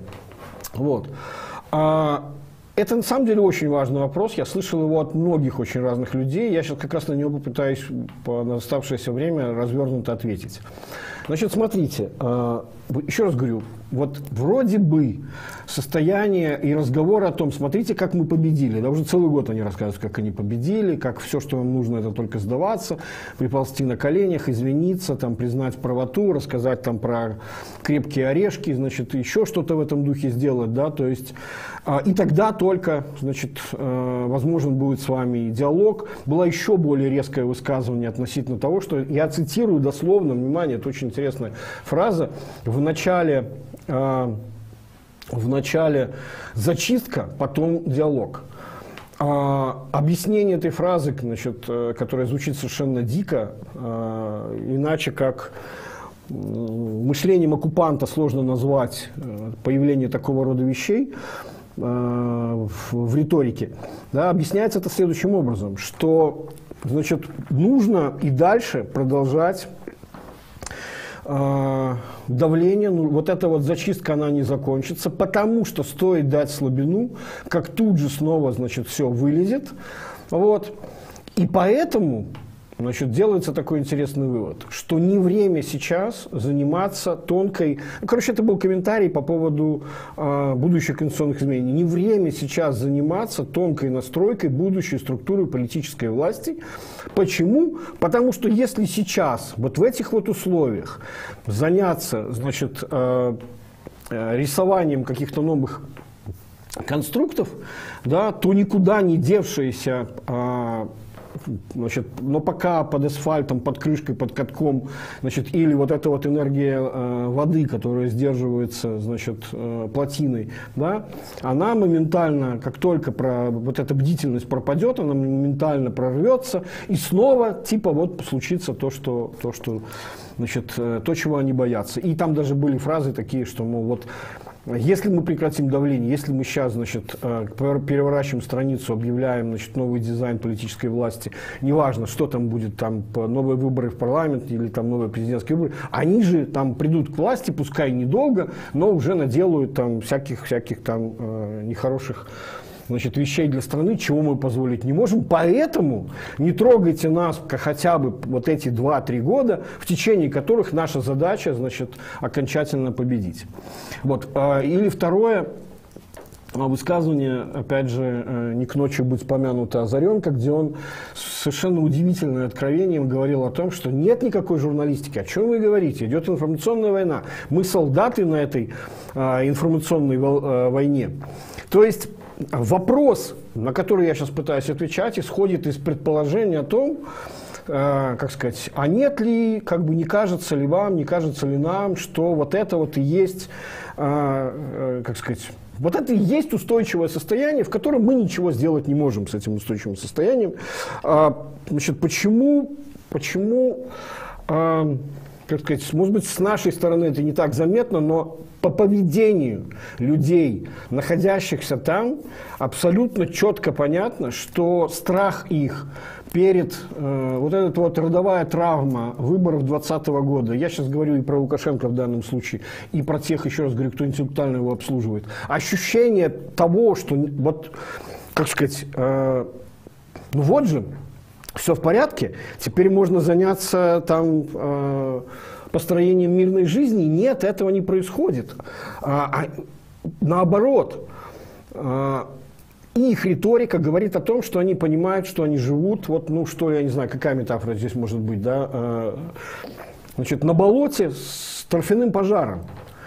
А, они не понимают, откуда исходит угроза, они понимают, что она существует перманентно, стоит только ослабить давление, да, и все вернется на круги своя. Именно поэтому Значит, может быть, и мы хотелось бы самим. Именно поэтому так много идет разговоров о том, что давайте там восстановимся из сейва, да, там 8 августа, давайте перевернем страницу. Значит, давайте, наконец, придумаем какой-то а, символическое действие, которое скажет, что вот, ну, подведет какую-то там черту, да. Давайте назовем этот год годом национального единства. Давайте даже праздник и день назовем этого национального единства. То есть это какие-то ритуальные совершенно заклинания в попытке сказать, ну вот, все, наконец, уже хорошо. Нет, этого на самом деле не происходит. То есть вот это вот э, важная вещь, про которую я хочу сказать. Э, логика поведения системы сейчас такова, что никоим образом ее состояние не является устойчивым или равновесным. Да, это абсолютно за равновесное поведение. Поведение системы, находящейся далеко от э, каких-то э, там не знаю, даже хаотических аттракторов, если пользоваться логикой э, хаоса.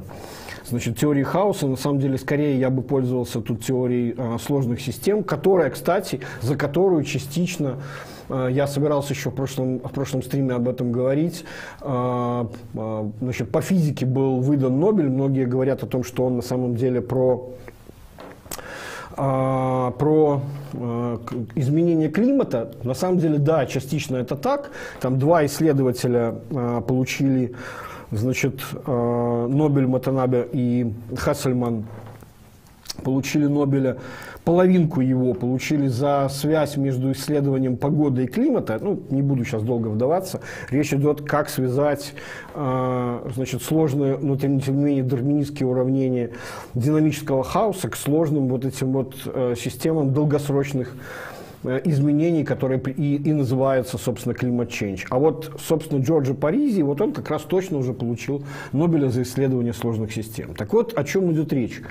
Значит, раз уж зашла речь о фазовом переходе, значит, есть э, совершенно особое состояние, которое как раз и называется значит, э, вот комплексити состояние сложных систем, находящихся, развивающихся вне какого-то далекого равновесия. То, что это неравновесное состояние сейчас, как мне кажется, ну, эмпирически можно подтверждать абсолютно всем, чем угодно, но, э, еще раз говорю, Значит, мы, несмотря там, я понимаю огромное количество разочарований, да, ничего, мы ни на что сейчас повлиять не можем и так далее, смотрите на то, что происходит по, по ту сторону.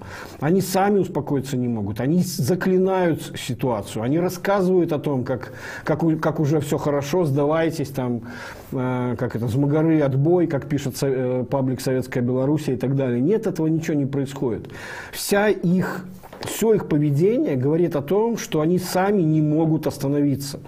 Они не, а, и что самое важное, что а, в, это, в этих действиях а, вот этот временной горизонт 2-3 года, да, он же на самом деле как сказать, ну это просто риторика на тему того, почему, например, нужно сейчас продолжать репрессии, расширяя их интенсивность, и размах и, и охват, да, а не делать то, что, судя по всему, было обещано под давлением значит, Лукашенко Путину, вот это самое конституционное изменение, транзит власти и так далее. То есть это попытка сказать, да-да-да, конечно же, этот транзит власти произойдет, но дайте, дайте подержаться еще вот этими самыми синими пальцами хотя бы еще какое-то время. Фокус в том, что они сами не могут нарисовать то самое состояние, которое с точки зрения является конечным, к которому они стремятся, после которого, вот после этих вот двух-трех мифических лет, после которого, наконец, они могут сказать, а, окей, все, вот теперь-то точно мы победили, и теперь-то действительно можно переворачивать страницу, строить а, новый дизайн системы власти. Потому что что, как, какое это состояние? Это когда в конечном счете вы посадили, а, не знаю, там, все население, да, или там попытались запугать его, а, значит, максимально, но опять же тоже все понимают, что управление страхом работает только до тех пор, пока существует источник этого страха. Пропадает интенсивность этого, этой, этого стимула, пропадает интенсивность этой самой реакции. И как раз таки, э, значит, как, как работает избавление от страха, мы все видели в 2020 году. Еще раз говорю, речь идет о чем? Это поведение системы, глубоко выведенной из равновесия. И в этом смысле, кстати говоря, вот метафоры вот, э, теории комплексити, теории сложных систем, на самом деле очень хорошо здесь э, работают. В том смысле, что, э, как сказать, я не знаю, насколько, имеет, насколько уместно сейчас прям, читать какую-то лекцию по, о том, что такое теория сложных систем, чем он отличается от теории динамического хаоса, которым, кстати, многие путают ее. Да? Там есть, на самом деле, очень серьезное различие. Суть заключается в том, что а, Численное моделирование систем динамического хаоса практически невозможно из-за того, что они очень чувствительны к начальным условиям. Вот. А, и, казалось бы, простые уравнения приводят к тому, что система ведет себя очень сложно. Так вот, а, сложные системы отличаются. Это совершенно противоположно, я бы сказал, даже принципиально разные вещи. Они гораздо меньшей степени зависят от вот этих вот мелких изменений в начальных условиях в своем поведении. Но а, в отличие, еще раз говорю, от простых уравнений, которые приводят к, к значит, неописываемому поведению, это э, результат интеракции большого количества э, сложных взаимодействий большого количества участников, но которое, тем не менее, проявляется в достаточно э, ну, таких вот простых, что ли, значит, порядках и закономерности. Вот как раз такие возникновения эмерджентных таких вот новых свойств, да, проявление каких-то закономерностей на макроуровне и является как раз-таки главным свойством изучения этих сложных систем. И вот когда я говорил о метафоре, Э, в том числе используя вот логику э, из теории сложных систем, где речь идет о фазовом переходе, переходе в другое агрегатное состояние, да, то единственное, э, как бы, что хотелось бы сейчас заимствовать из, из этой теории и объяснить как бы нынешнее положение, как возможно внешне существующее иллюзию вот, э, устойчивости равновесия э, объяснить э, научно. Да? Это у Ильи Пригожина есть такая хорошая значит, в синергетике, которую он развивал, это как раз-таки часть теории хаоса, и вот как, она, которая была посвящена возникновению вот этих вот устойчивых структур, где он доказывал, что они возможны в системах, находящихся далеко от равновесия, но они существуют только благодаря Э, постоянно э, движущимся потоком энергии и вещества. То есть, грубо говоря, диссипативные структуры живут до тех пор, пока существует протекание через них, а, ну, в переводе на нормальный уже человеческий общественный э, механизм, Э, они существуют благодаря непрерывному напряжению усилий, затрат, э, в данном случае и э, людей, которые, собственно, это насилие осуществляют, и благодаря там, потоку что в данном случае является поток энергии вещества, потоком денег, вот этого самого золотого дождя, который происходит в результате экспортного чуда и э, ограниченной, но все же существующей поддержки Российской Федерации. Только благодаря этому все, это все функционирует. То есть пропадает это чудо, пропадает эта вся конструкция, пропадает давление, пропадает иллюзия равновесия. То есть возврата в нормальность нету в этой ситуации. Больше того, еще раз говорю, Значит, что принципиально важно, и это э, как бы как сказать, это очень важная интуиция, с которой я делаю сейчас все свои выводы и прогнозы. Речь идет о том, что э, осознание этой ситуации присутствует и с той стороны.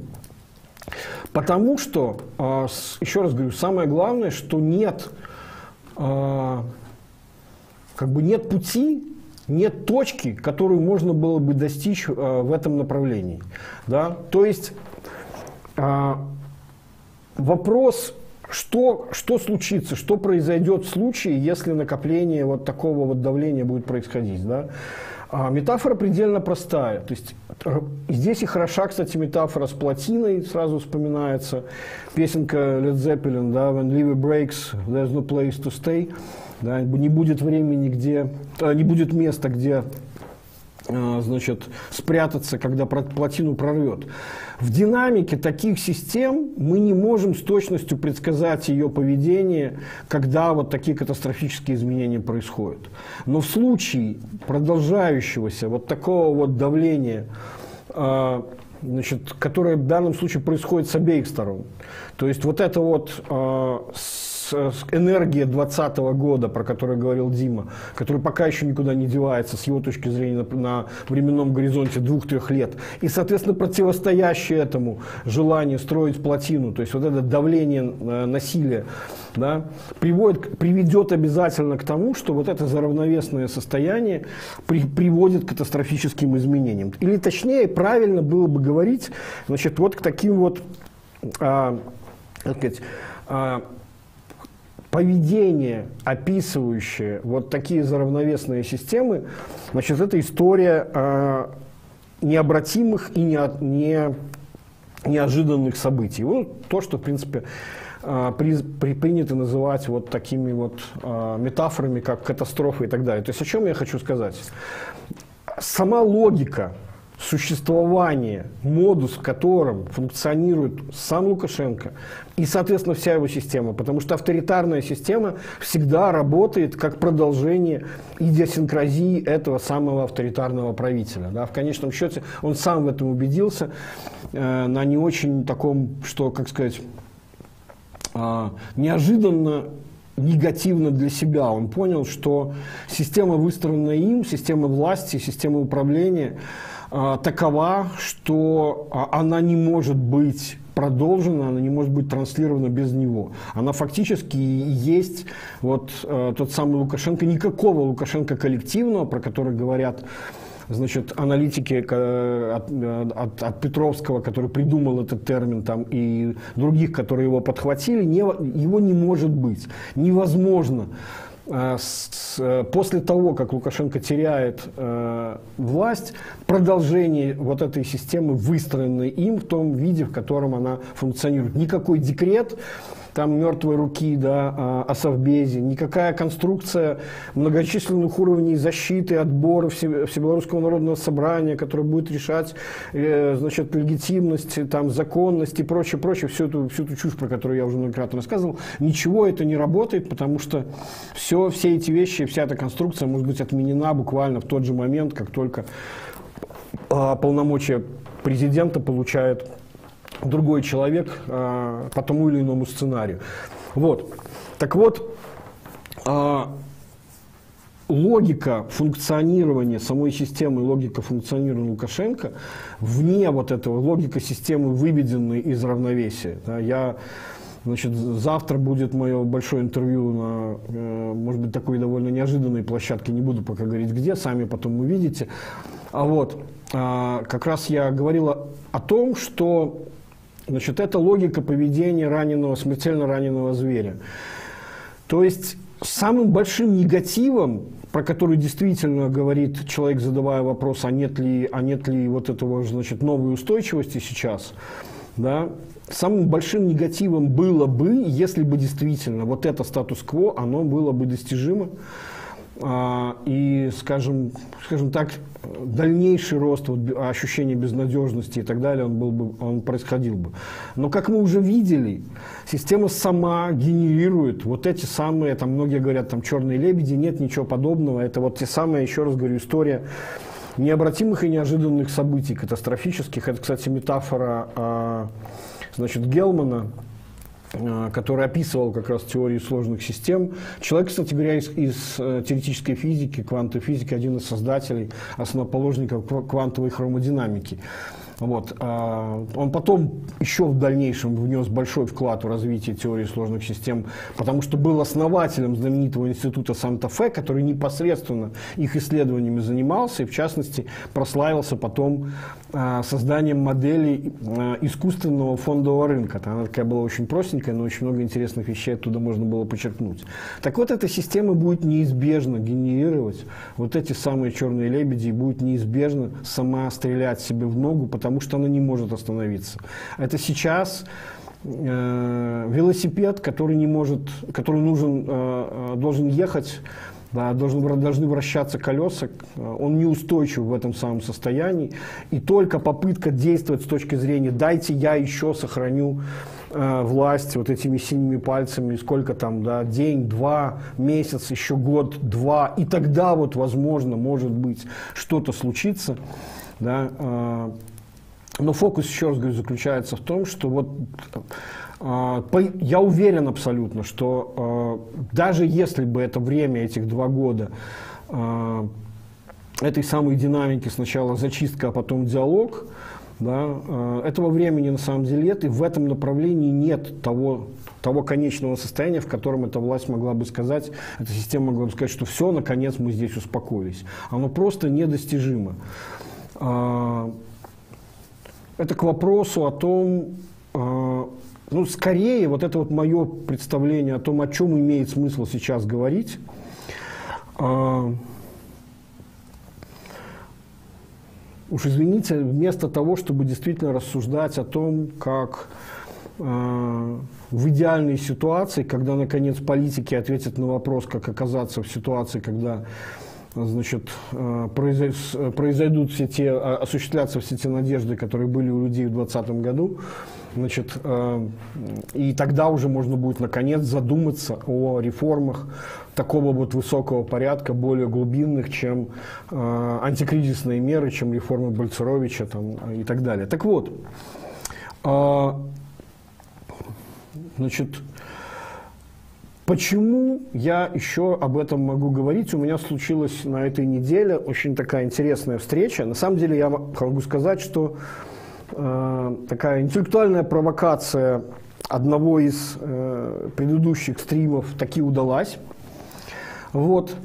И когда я рассказал о, значит, упомянул а, помните в рассказе про глубинный народ а, о, о том, что его очень сложно обнаруживать социологическими опросами, где людей спрашивают о своих политических предпочтениях и так далее, но гораздо лучше а, их этих людей можно вычленять по своему собственному экономическому поведению, и, соответственно, исследование их экономического самочувствия гораздо интереснее. Вот. Я там упомянул профессора Вардаматского и вот эту знаменитую, как мне кажется, уже я так много про нее рассказывал, историю, значит, когда он, э, когда его исследования подтвердили, э, значит, э, как сказать, настроение общества в марте 2011 года и в октябре 2011 года, да, пересечение графиков как вы, как, что вы ожидаете, как вы оцениваете свое материальное благополучие. Фактически люди точно ответили социологам, а, отметив момент начала экономического кризиса в их представлении и окончания экономического кризиса. Почему этот кейс интересен? Потому что там с точностью до дня можно было это найти.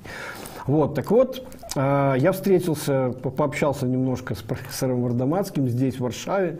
Вот, и он мне показал, он крайне редко делится какими-либо своими данными. Да, это, в общем, известный его факт. Ну, это понятно, по понятным причинам это происходит, потому что это его работа, он зарабатывает на проведении этих исследований, в том числе э, коммерческих э, для, я имею в виду, не такого рода социологических исследований для чего-то, а для э, заказчиков которым нужно исследовать долю рынка, там, перспективы продукта или что-то еще в этом духе, да, то есть для коммерческих структур.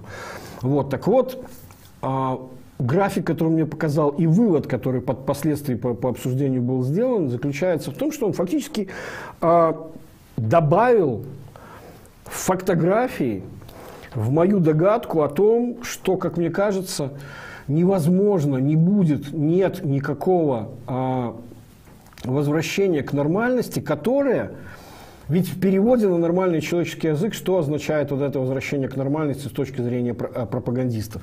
Да? Вот тогда мы займемся тонкой настройкой политической системы.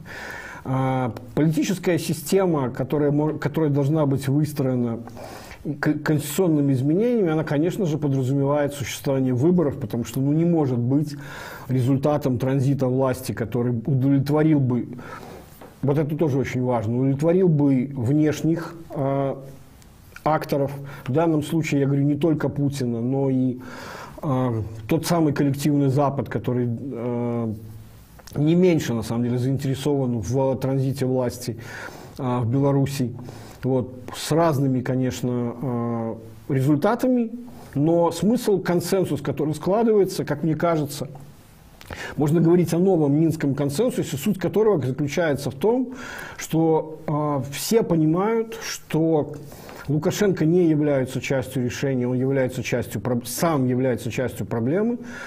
Значит, решение политического кризиса, который теперь является уже не только внутренним делом Беларуси, да, это уход Лукашенко. Дальше вопрос, каким образом это может случиться. Россия рисует один там сценарий, другой, но самое интересное, что здесь это не только внешние акторы, но я абсолютно уверен, что люди, которые продолжают оставаться в системе, разговор, который идет с ними, помните, Лукашенко рассказывал о том, как он часами вел беседы со своими чиновниками в администрации, там, убеждая их там, выходить из-под плинтуса, начинать работать. Это, кстати, тоже свидетельство того, что система не работает так, как она должна была бы быть, если бы это состояние было нормальным. Нет этой нормальности. Так вот, что мы слышим от, э, скажем, что доносится с той стороны, как бы, вот, ну, это точно последний срок. Вот нужно вот выстроить какую-то вот такую систему, зачистив ее от враждебных элементов и так далее, и так далее. Да? То есть смысл в чем? А, моя а, гипотеза заключается в том, что сейчас а, а, вот родовая травма выборов 2020 года, вот это вот поражение, которое Лукашенко потерпел, это, я думаю, всем очевидно. И больше того, он сам это знает, потому что все его последующее поведение э, как бы говорит о том, что он прекрасно осознает глубину своего поражения и все, чем он занимается впоследствии, это вот э, это всегда можно было наблюдать. Он занимается а в виде больших откровенных разговоров с обществом, там, да, с ну, отобранным, естественно, обществом, президентским обществом, да, журналистами, с чиновниками своими, выступая на публике, он занимается, он проводит сеанс не коллективный в данном случае, а своей индивидуальной психотерапии, заговаривая вот эту вот самую проблему, заговаривая свои собственные страхи. Вот, так вот, травма, нанесенная раз, столь велика, и второе, все те качества, все те факторы, с которые, которые привели на самом деле к изменению настроения в 2020 году и привели к результату на выборах, они не просто не прекращают свое действие, они на самом деле только усилились. Значит, а, ну, я не буду, как сказать, это все-таки был частный разговор, но некоторые из них лежат на абсолютной поверхности. То есть два главных вопроса, которые сейчас, ну ладно, три, но третий вытекает на самом деле из них. Три главных вопроса, а, которые сейчас больше всего волнуют людей, значит, тревожит их, да, уровень страхов, э, или точнее, что нужно было бы изменить, что больше всего э, мешает вам в жизни, да, э, значит, и так далее. Так вот, первое место с огромным отрывом, причем э, Андрей Вардаманский говорил даже так, что они специально пытались этот вопрос задавать разными способами, чтобы сделать его максимально нейтральным, чтобы никоим образом не программировать какой-то ожидаемый ответ на этот вопрос. Так вот, э, мягко выражаясь, значит, действия силовиков, ну или в переводе на нормальный человеческий язык, уровень насилия в обществе является сейчас самой главной э, проблемой э, для, э, так сказать, препятствием для нормальной жизни. Второе, конечно же, это понятно, что это новый фактор, но он же, это просто переформулированное на самом деле, э, уже просто гораздо более интенсивной форме, переформулированная вещь, которая и привела вот к этой вот э, революции буржуа, революции, значит, среднего, на самом деле, класса городского, которые не просто хотели жить хорошо, но и в действительности захотели уже не только материального благополучия, но и улучшения качества, э, как сказать, э, жизни, как, как сказать, потребовав от государства другого качества услуг, включая в том числе одно из важных – это услуги по безопасности. Теперь, как мы понимаем, да, не только государство не предоставляет эти услуги, напротив, они на самом деле производят э, услуги по небезопасности нахождения людей в своей собственной стране. И второй фактор, который как бы называют все абсолютно как некий э, новый, значит, это э, фактор коронавируса, хотя на самом деле, если само появление коронавируса и было действительно чем-то неожиданным, то уж реакция Лукашенко на него была на самом деле совершенно ожидаемой. Да? Э, я еще до того говорил о том, что Лукашенко на самом деле не планировал вести никакую избирательную кампанию. И в действительности а, он говорил, ну, у меня же там и так все в порядке, по всем соцопросам это важная для него вещь, там для него специально рисуют какие-то соцопросы. О том, как рисуются такие соцопросы, даже мне частично рассказал Андрей Вардаманский. Вот. А, они действительно рисуются, никакого отношения к, к настоящим замерам они не делаются, вот, а, не имеют.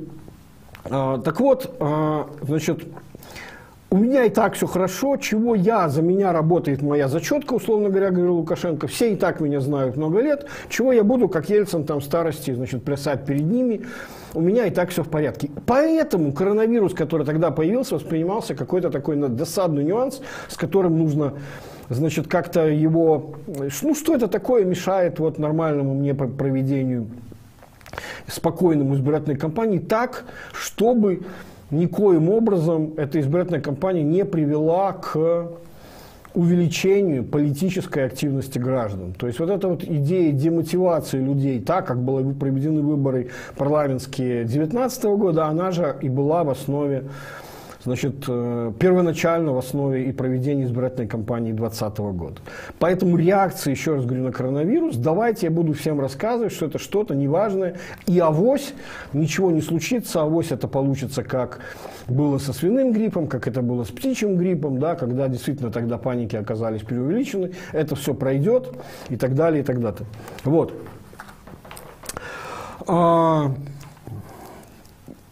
Сейчас, как мы понимаем, ситуация существенно ухудшилась по всем этим направлениям. Третий фактор, на самом деле, третий фактор – это экономика, но в данном случае речь идет не о, э, как сказать, не экономическом, что ли, благосостоянии, потому что, в принципе, за это время вроде бы как э, заголовочно уровень э, жизни, наверное, как бы вырос, хотя тревога, значит, которая может выражаться в виде неуверенности в будущем, э, в устойчивости того экономического роста, который есть сейчас, она все-таки отмечается.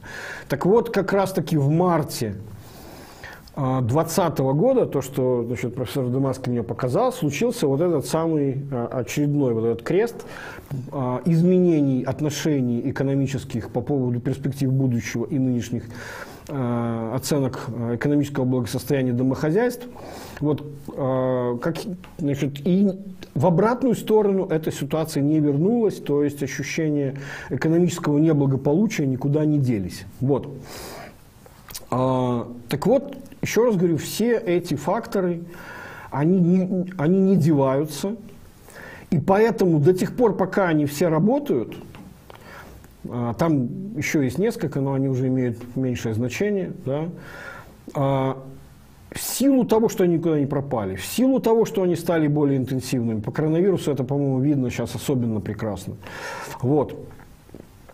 А, это означает, что ну, невозможно никакой плебисцит назначать в этих условиях. Никакие ни выборы, ни референдум. Да, это будет, опять же, очередная политическая мобилизация людей. Это будет тот же ожидаемый результат, какой и был на самом деле на выборах 2020 года, когда э, рейтинг не играл никакой существенной роли. Лукашенко на самом деле получил на выборах как мне кажется, и косвенно, э, то есть я не получил точного ответа на этот вопрос, но как мне кажется, его, это мнение разделяет и профессор Вардамаски о том, что э, Лукашенко получил на выборах 2020 года, вероятнее всего, даже меньше, чем рейтинг, который у него можно было бы определить социологическими замерами, просто в силу того, что это э, классическое протестное голосование, когда инкумбент получает чрезвычайно мало, потому что образуется такая ситуативная коалиция, общий консенсус относительно того, что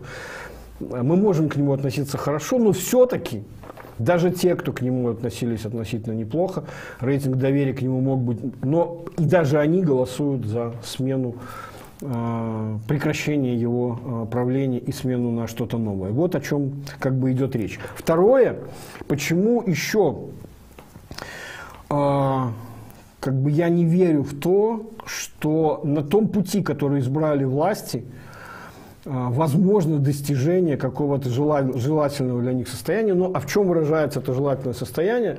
На самом деле, в общем, как я уже говорил, в принципе, примерно понятно. Да, то есть, когда они говорят о диалоге, сначала зачистка, потом диалог. То есть, диалог с их точки зрения – это э, все должны попросить пощады, признаться в том, что значит, все его противники, да, то бишь все должны отказаться от своих убеждений, признать, что в действительности прав был только он. Ну, в общем, не очень понятно, в чем здесь диалог. Это на самом деле переход из, из э, полифонии, из монолога, э, из диалога в монолог. Вот. Поэтому, э, как бы, значит, как такое состояние может быть достигнуто, кроме как э, массовыми зачистками, посадками и так далее? Мне кажется, что даже сейчас система начинает испытыв, э, испытывать некие э, упираться в некоторые пределы того, какой интенсивности и глубины охвата вот это вот самое силовое давление может быть. Очень многие пытаются задавать вопрос относительно того, а сколько, то есть, сколько можно вообще людей посадить, да? то есть нет ли перегруза там, тюрем и так далее. Я думаю, что на самом деле э, так сказать, э, мы же знаем, что можно и в камеру для двух человек засовывать 20 и так далее. То есть мне кажется, что не это сейчас э, главное ограничение. Мне кажется, сейчас система испытывает всерьез перегруз э, ну не знаю, как их, язык не поворачивается называть их правоохранительными органами, да, системы вот, э, как сказать, подавления гражданского общества, как, как они открыто э, и называют свою задачу, да, э, мало того, что там, как мы понимаем, происходит довольно серьезный отток кадров, не желающих э, во всем этом э, моментах, когда не до законов, и, и давайте, значит, и ситуация такова, что давайте мы всю эту чрезвычайщину попытаемся постфактум назвать законным и так далее. То есть мало того, что этих людей не хватает, так вот еще, соответственно, есть естественная какая-то величина того, сколько одновременно дел этих самых, э, условно говоря, значит, несогласных э, змагаров, или как они там еще называют этих людей, можно вести одновременно. Я думаю, косвенным свидетельством вот этой вот догадки является история, я думал, рассказывать об этом, не рассказывать, ладно, э, тема такая, значит, э, смысл о чем? Э, многие вспомнили на самом деле э, помнят, да, недавний вот этот фейк, который был в канале Губопика о том, что, а вот теперь, значит, все участники, значит, э, там чатов, каналов, подписанные на каналы экстремистского содержания, значит, за это будет наступать уголовная ответственность. Ну, в общем, э, короче, бойтесь. Основной смысл, да, там всем сидеть и бояться. Э, примерно так же, как как, господи, кто же ты, кто же ты высказывался? Уж не сам ли Карпенков, да, что мы найдем каждого, поэтому давайте придите сами и облегчите нам работу, да. Приходите, короче, э, сдавайтесь, партизаны. Вот. А, в конечном счете стало понятно, что, и это, кстати, тоже на самом деле довольно новое качество системы, а, Теперь мы можем с достоверностью говорить, что телеграм-канал, официальный телеграм-канал вот этого самоуправления по борьбе с коррупцией и организованной преступностью, а, то, что там написано, далеко не все теперь будет восприниматься как правда, потому что это было очевидным фейком. Другое дело, что здесь есть маленький нюанс, про который я, вот, наверное, все-таки скажу подробнее. Да, многие СМИ написали, что ничего этого там нет, значит, можно выдыхать. На самом деле ситуация немножко сложнее. Значит, а, Вообще, о чем идет речь, а, как бы вокруг чего был этот э, как бы буря в стакане воды. Там действительно мало чего нового. Издано постановление Совета Министров, которое уточняет порядок функционирования правоохранительных органов в обеспечении закона, который был принят э, в прошлом году, противодействие значит, экстремизму и оправданию нацизма. То есть там пока сейчас речь шла о э, конкретно э, экстремизме, но в принципе то же самое, видимо, будет еще и в отношении борьбы с оправданием нацизма, который пока не очень понятно, как у нас, кто и где его оправдывает, но в общем ладно, да, потому что свастику, как мы видим, больше рисуют почему-то э, органы пропаганды именно с той стороны, э, обвиняя именно в этом э, своих противников. Вот, так вот речь идет о чем, что э, есть понятие э, экстремистской организации, которая может быть признана такой по суду по отношению к организации, которая зарегистрирована, которая существует. То есть существующая организация а, может быть признана экстремистской по а, решению суда, ну и, соответственно, значит, ответственность за участие там, или создание в ней а, для значит, лиц ее создающих, она наступает. Это было и раньше, нового здесь нет ничего. Второе, значит, а, новое, что появилось, да, есть еще и раньше было точно так же по суду а, было понятие экстремистских материалов. Значит, вроде как э, Губопик говорил о том, что телеграм-каналы, занимающиеся распространением экстреми, э, значит, экстремистских материалов, да, вот именно про них они э, э, предупреждали людей, значит, не, не подписывайтесь, не читайте. В общем, давайте мы, мы вас напугаем.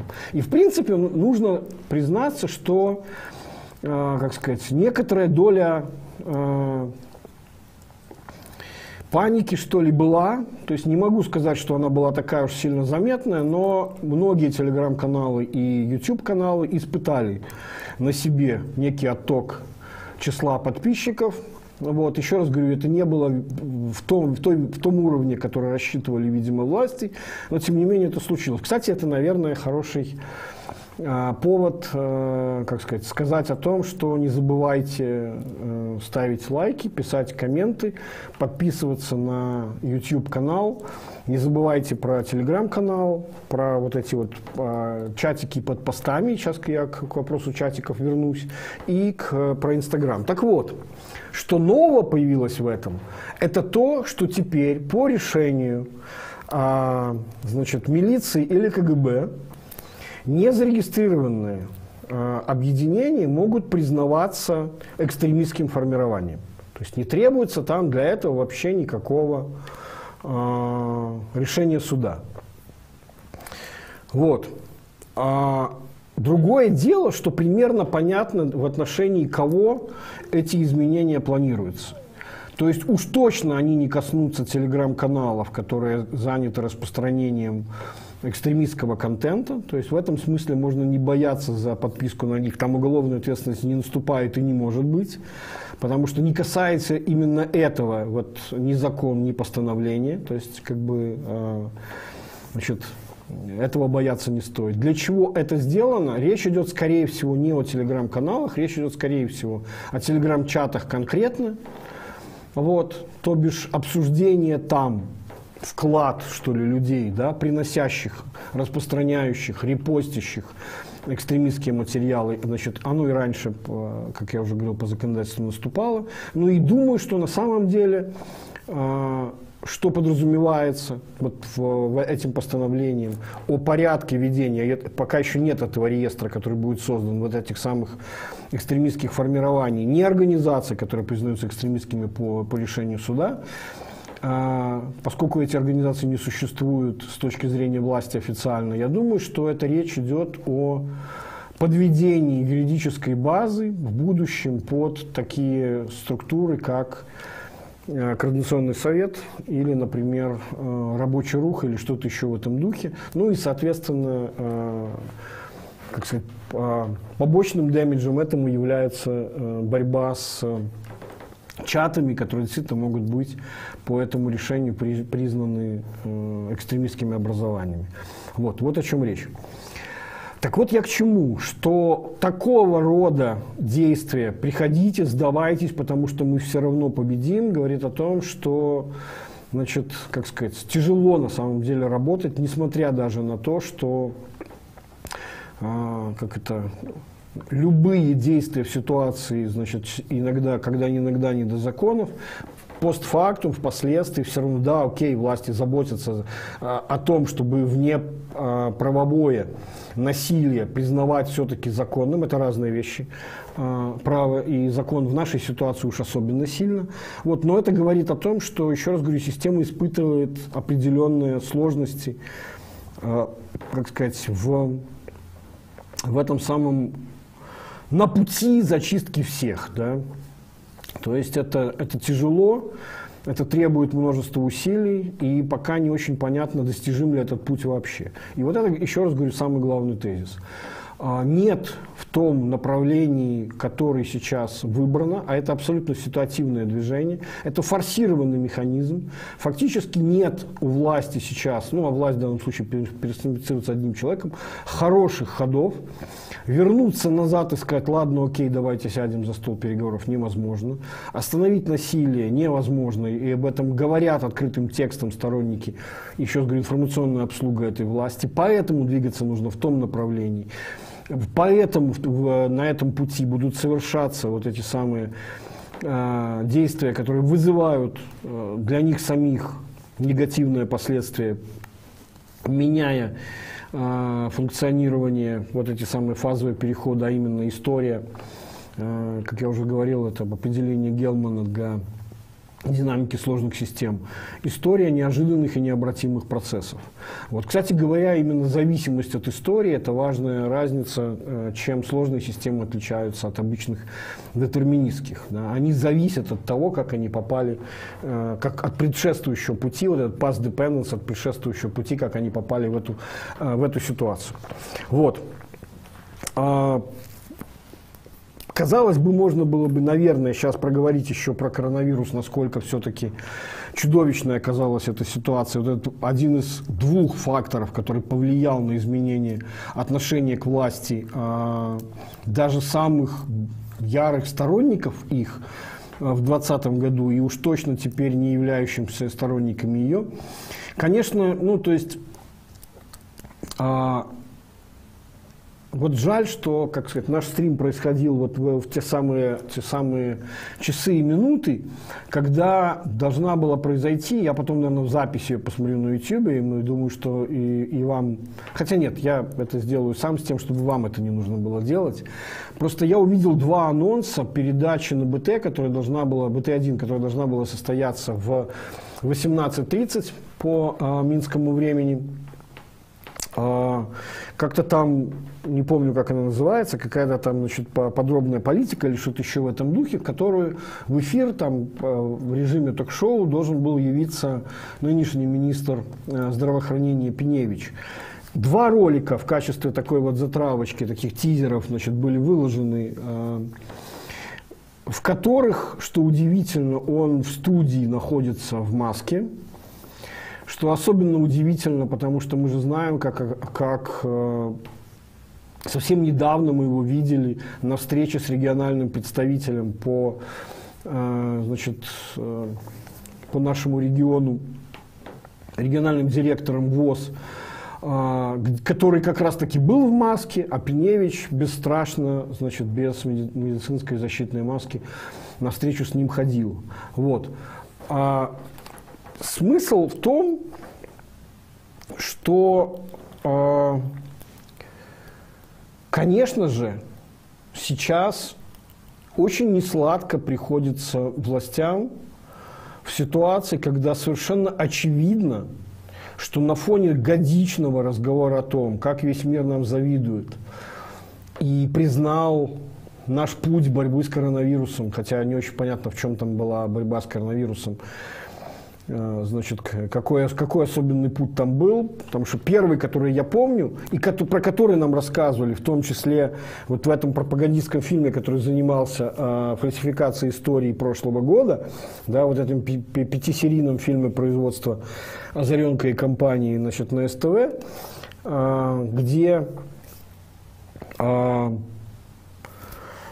Пресс-секретарь Лукашенко говорит о том, что ему некогда было заниматься выборами, потому что он занимался там лечением, а тогда у нас была выбрана стратегия лечить каждого. И действительно, помните, мы думали, что мы будем заниматься контракт-трейсингом, да, вы, выявлять контакты первого-второго рода. Потом довольно быстро стало понятно, что распространение вируса уже не завозное, а внутри страны. От этой э, политики отказались довольно быстро. Ну и дальше стало понятно, что это уже не какие-то превентивные меры, это уже тушение пожара, с которым, э, значит, в конечном счете справиться не удалось. Буквально на днях я вычитал абсолютно верноподданническое высказывание э, значит, депутатки Э, нашей, ну и ранее прославившейся, она там, по-моему, возглавляет какую-то комиссию из нынешней там, Нижней Палаты парламента, о том, что действительно, да, весь мир нам завидует, потому что у нас Какие прекрасные, значит, есть условия для борьбы с коронавирусом. У нас самое большое количество в регионе врачей на душу населения, у нас самое большое больничных коек на душу населения и так далее, и так далее. Так вот, что хочется сказать. Значит, ну, ребята, я вас поздравляю. Имея самые лучшие условия накануне этой самой эпидемии Да? То бишь речь-то идет о чем? Где возникает самая главная проблема, э, с которой сталкивались все страны, включая самые развитые, э, на пути борьбы с коронавирусом? Да? Для чего выбирается стратегия подавления распространения его? С тем, чтобы не произошло перегруза системы здравоохранения. С тем, чтобы э, количество поступающих больных не превысило емкость системы, возможности влияния значит, оказания помощи врачами, где не пришлось бы выполнять, как у нас сейчас принято говорить, а, функции Бога или так, или как это называлось во времена военно-полевой медицины, да, сортировать больных, кому помощь оказывается первоочередным образом, да, потому что у него есть надежда вернуться на поле боя, а, значит, а принимать решение, кто безнадежен и помощь ему не оказывает, потому что всем она недоступна. Так вот, я вас поздравляю, вам, имея даже, вы хвастаясь, что на самом деле правда, да, великолепные условия, настолько провальной была вот кампания вакцинации, которая, причем это было понятно с самого начала, она шла такими медленными темпами, да, и причем а, можно говорить о том, что нам виноваты в этом само население, но мы же знаем, что были и нехватки вакцин, да, и неразбериха, как кому давать первую дозу, кому вторую, там, и так далее, и так далее. Так вот, 20% с небольшим на фоне вот этой четвертой, самой страшной, как мы знаем теперь, волны, это, конечно, невероятный провал, и вы таки получили перегруз этой системы. Да, Лукашенко вынужден был признать на встрече с с э, Возовцем о том, что мы уже, как он говорит, достигли предыдущего пика. Ну, мы там много чего помним, там у него предыдущие высказывания были, что вот мы достигли, там, вышли на платы, и каждый раз эта плата, правда, потом оказывалась все выше и выше. Да, что вот, наверное, там превзошли пик. Значит, и начинаем с этого пика, прошли его, начинаем спускаться и так далее. Сейчас очередные эти самые заклинания. Но очевидно совершенно, что это полномасштабный э, как бы крах предыдущей политики с, с этим, справление с этим самым коронавирусом. То есть, еще раз говорю, это непосредственно вина действий э, властей, выбравших тактику отрицания опасности и, соответственно, разговора о том, что лечить это нужно чем-то, баней, водкой, э, гармонией, лосось или что там еще, там, о чем там поет Любе. Вот. Это с одной стороны. Так вот, что самое удивительное было в этом анонсе этой передачи, э, это то, что там в одном из этих двух кусочков – Второй, кстати, тоже показательный, сейчас про него расскажу. А в первом речь идет о том, что, слушайте, ну как же так? Внезапно разводит руками Пеневич. Что ж такое, как же так, да, как знаменитые этой самой юморески. А, ведь в 18-19 годах у нас же люди прекрасно прививались. По 5 миллионов, 4-5 э, миллионов населения прививалось, очевидно, он имеет в виду вакцинирование от э, гриппа, традиционное сезонное, вот, которое действительно стало уже э, перед э, эпидемией, накануне ее довольно привычной социальной практикой. Вот я сам этим пользовался довольно регулярно и часто э, пропускал эти самые болезни, которые иначе бы случались, вот, грипповые. А, что же такое вот произошло, говорит он. Раньше 5 миллионов, а сейчас вот только 20%. То есть, погодите, я уже понимаю, куда, о чем идет речь. То есть вы хотите сейчас самих людей обвинить в том, что они не проявили достаточно желания. Это люди виноваты в том, что э, вакцинация э, недостаточная, и, и в том, что теперь э, количество смертей в одной больнице начинает превышать единственной больнице начинает превышать количество смертей, которые вы стыдливо называете официальной цифрой по всей республике. Да? Так вот, бред, ну извините, это, это откровенная ложь, которая проверяется просто проверочными э, наблюдениями. Если бы люди не хотели прививаться, если бы в этом была проблема, хотя, несомненно, и вы и на это повлияли, разговорами о том, и, кстати говоря, у Дуарта какой, куда пришел со самым главным разговором о том, что и маски не надо носить, и мы никого заставлять не будем, и вообще, значит, вирусов я не вижу, значит, нет их тут, да. Ну, примерно так же, как нам говорили о том, что радиации не видно в 86 году, да.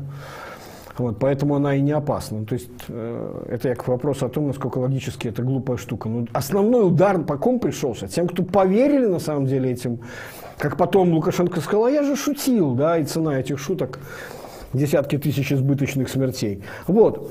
То есть вы население хотите в этом обмануть? Нет, ребятки. Мы видим, что популярностью сейчас пользуются не от хорошей жизни. Туры вакцинации. Куда? В Украину, которая теперь всех желающих прививает.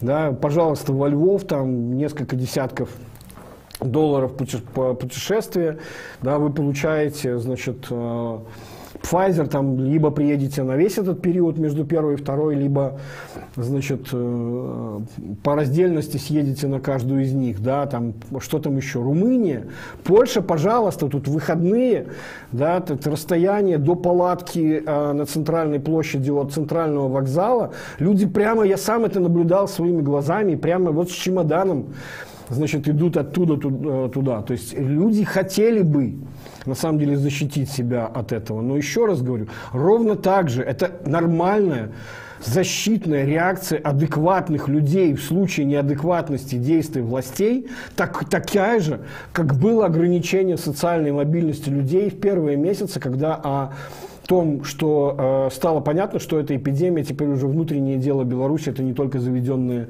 случаи. Почему в итоге э, люди убедились, что это на самого деле смысла особого не имеет? Потому что если этим э, меры ограничения социальных контактов не делают хотя бы две трети популяции, это бессмысленно, вирус все равно будет распространяться. Если привитых не 60% и больше, то вы обязательно все равно получите перегруз этой вашей системы, независимо от того, какое прекрасное количество коек на душу населения у вас было, что, собственно говоря, сейчас и происходит. Вот. То есть не решают отдельные усилия по спасению людей э, задачу на, э, как сказать, на уровне национальном. Вот. Но попытка уже понятна. Это не мы виноваты, это вы виноваты. Окей, мы уже поняли, что ровно так же, как в экономике готовятся люди к тому, что кто, значит, э, как сказать, начинается blame game, кто будет виноват в негативных последствиях. Это не мы, это все там телеграм-каналы. Так и здесь, это кто-то виноват в этом. А, второе, это, значит, еще одна такая удивительная вещь. Вот, вот как раз про что был второй ролик этого. Значит, Пневич же нам обещал после совещания, которое было у Лукашенко по поводу коронавируса, что вся эта неделя, она будет вот как раз а, посвящена вопросам коронавируса. И там, отвечая на вопрос журналиста, говорит, ну, конечно же, ему докладывают, а, там ежедневно, там, чуть ли не там ежеминутно он в курсе складывающейся ситуации. А, те, кто смотрели меня раньше, они, наверное, уже догадываются, к чему я веду. Помните, как э, еще буквально пару месяцев назад э, значит, Наталья Эйсмонт, любимый ее, э, как сказать, высказыванием, похвальбой Лукашенко было то, что как только значит, стало известно о чем-то, решение президент принял незамедлительно, говорила она, с поставленным актерским голосом, значит, хорошо наигранным восхищением. Последнее время у нее поменялась эта похвальба. Она начала, начала говорить о том, помните, как в, в истории с э, перестрелкой в квартире э, айтишника, значит, она сказала, об инциденте президенту было доложено незамедлительно. Ну, то есть незамедлительно и там, и там присутствуют. Но только погодите, а где же реакция? Где-то самая незамедлительная реакция. Она последовала только на третий день. Сейчас же этой реакции вообще никакой нет. То есть Пеневич нам теперь выполняет функцию, э, значит, того, кто хвалит Лукашенко, как здорово все у нас делается, ему докладывают. Да мне плевать, как у вас докладывают. Мне больше того, я даже скажу, бездействие в этой ситуации, когда вы знаете, что происходит, еще более опасно, чем то, когда вы действуете по э, ситуации неведения. Да? Еще раз говорю, вот это новое, новое качественное состояние системы, которое, я не знаю, можно было бы назвать анализис парализис, да, но на самом деле, мне кажется, это что-то другое. Мне кажется, и я про это буду еще говорить позже, у нас уже не так много времени остается, но это важная вещь. Мне кажется, это еще пока догадка, которую я не готов э, подкинуть большое количество аргументов.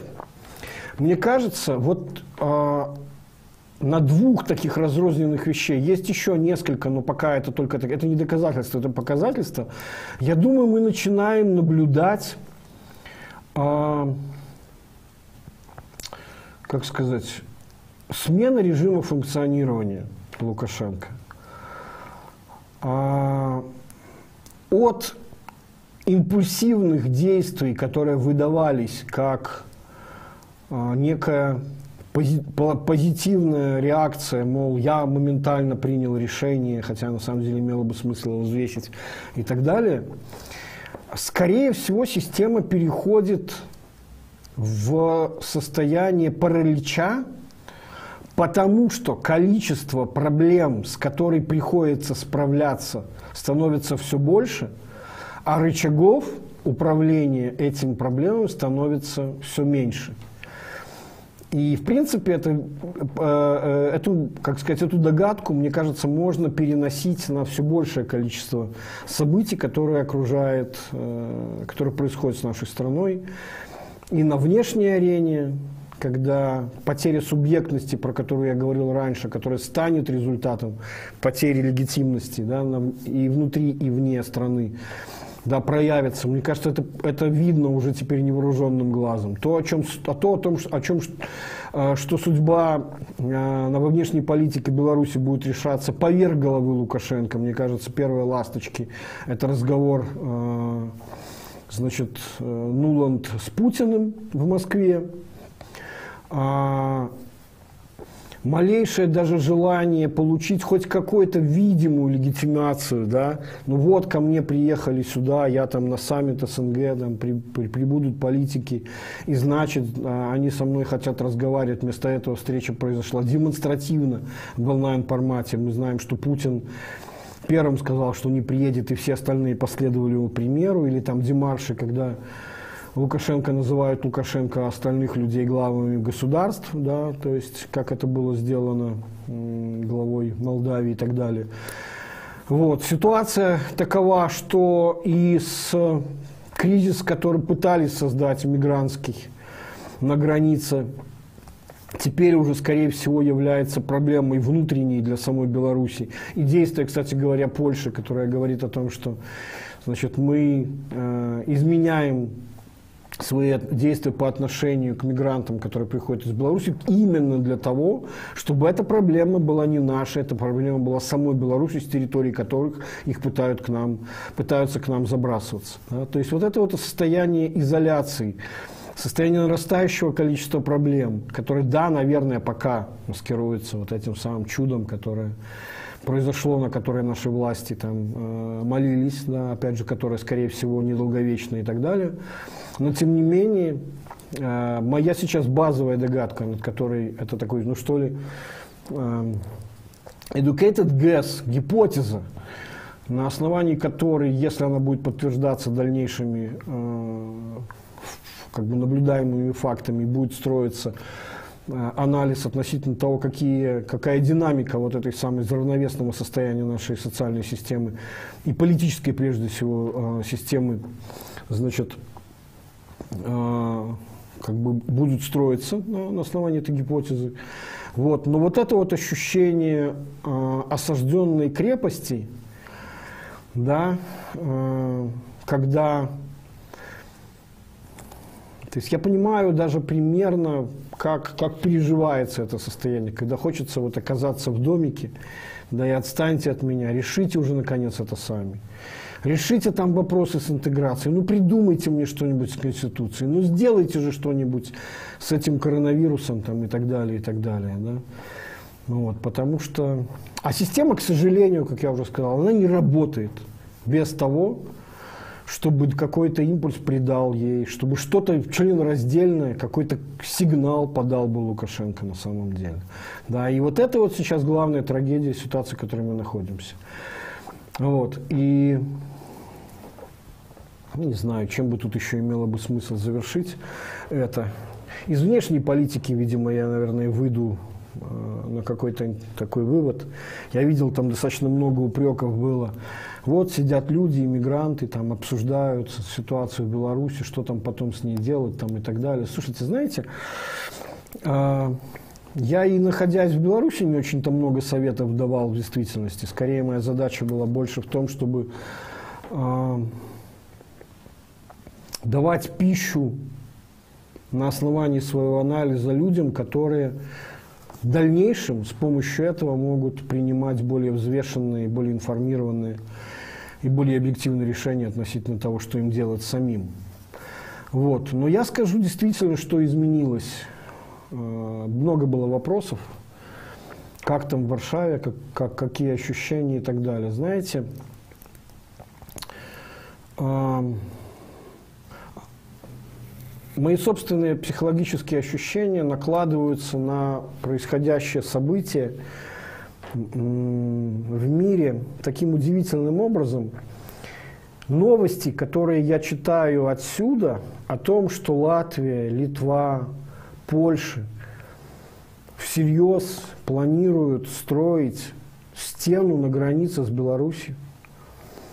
А, Украина об этом подумывает. Я не, не помню в новой истории таких примеров, ну да, мы помним, Трамп обещал там стену с, с Мексикой, но, как мы знаем, она на самом деле таковой не, не состоялась, а то, что есть там отдельные участки, она по-прежнему дырявая и так далее. То есть, ну, это, э, скорее всего, был э, собственная, собственная идиокразия самого Трампа. Да, такие популистские высказывания, не сколько политика. То есть, если это новый тренд, то единственная аналогия, которая приходит на ум, а, знаете как, вот что пытается сделать, да, от чего пытается защититься Европа. А, тут ведь все наложилось, да, и, и, и внешнеполитический кризис, и источник нестабильности с самолетом, и провокации на границе – и превращение Беларуси, как уже многие пишут, в чумной барак для всей остальной Европы, для всего остального мира даже. Это ведь на самом деле э, такие мелкие вещи, которые означают очень важный психологический, э, ментальный переворот. Я думаю, что это некий аналог того, как однажды Римская империя по границам своей цивилизации строила то, что впоследствии стало известным как Адрианов вал, э, Останки этого сооружения до сих пор сохранились. Там даже есть отдельная, вот, значит, у меня где-то фотография снимков ворота. Да, вот это вот ворота, э, за которыми заканчивается цивилизованный мир.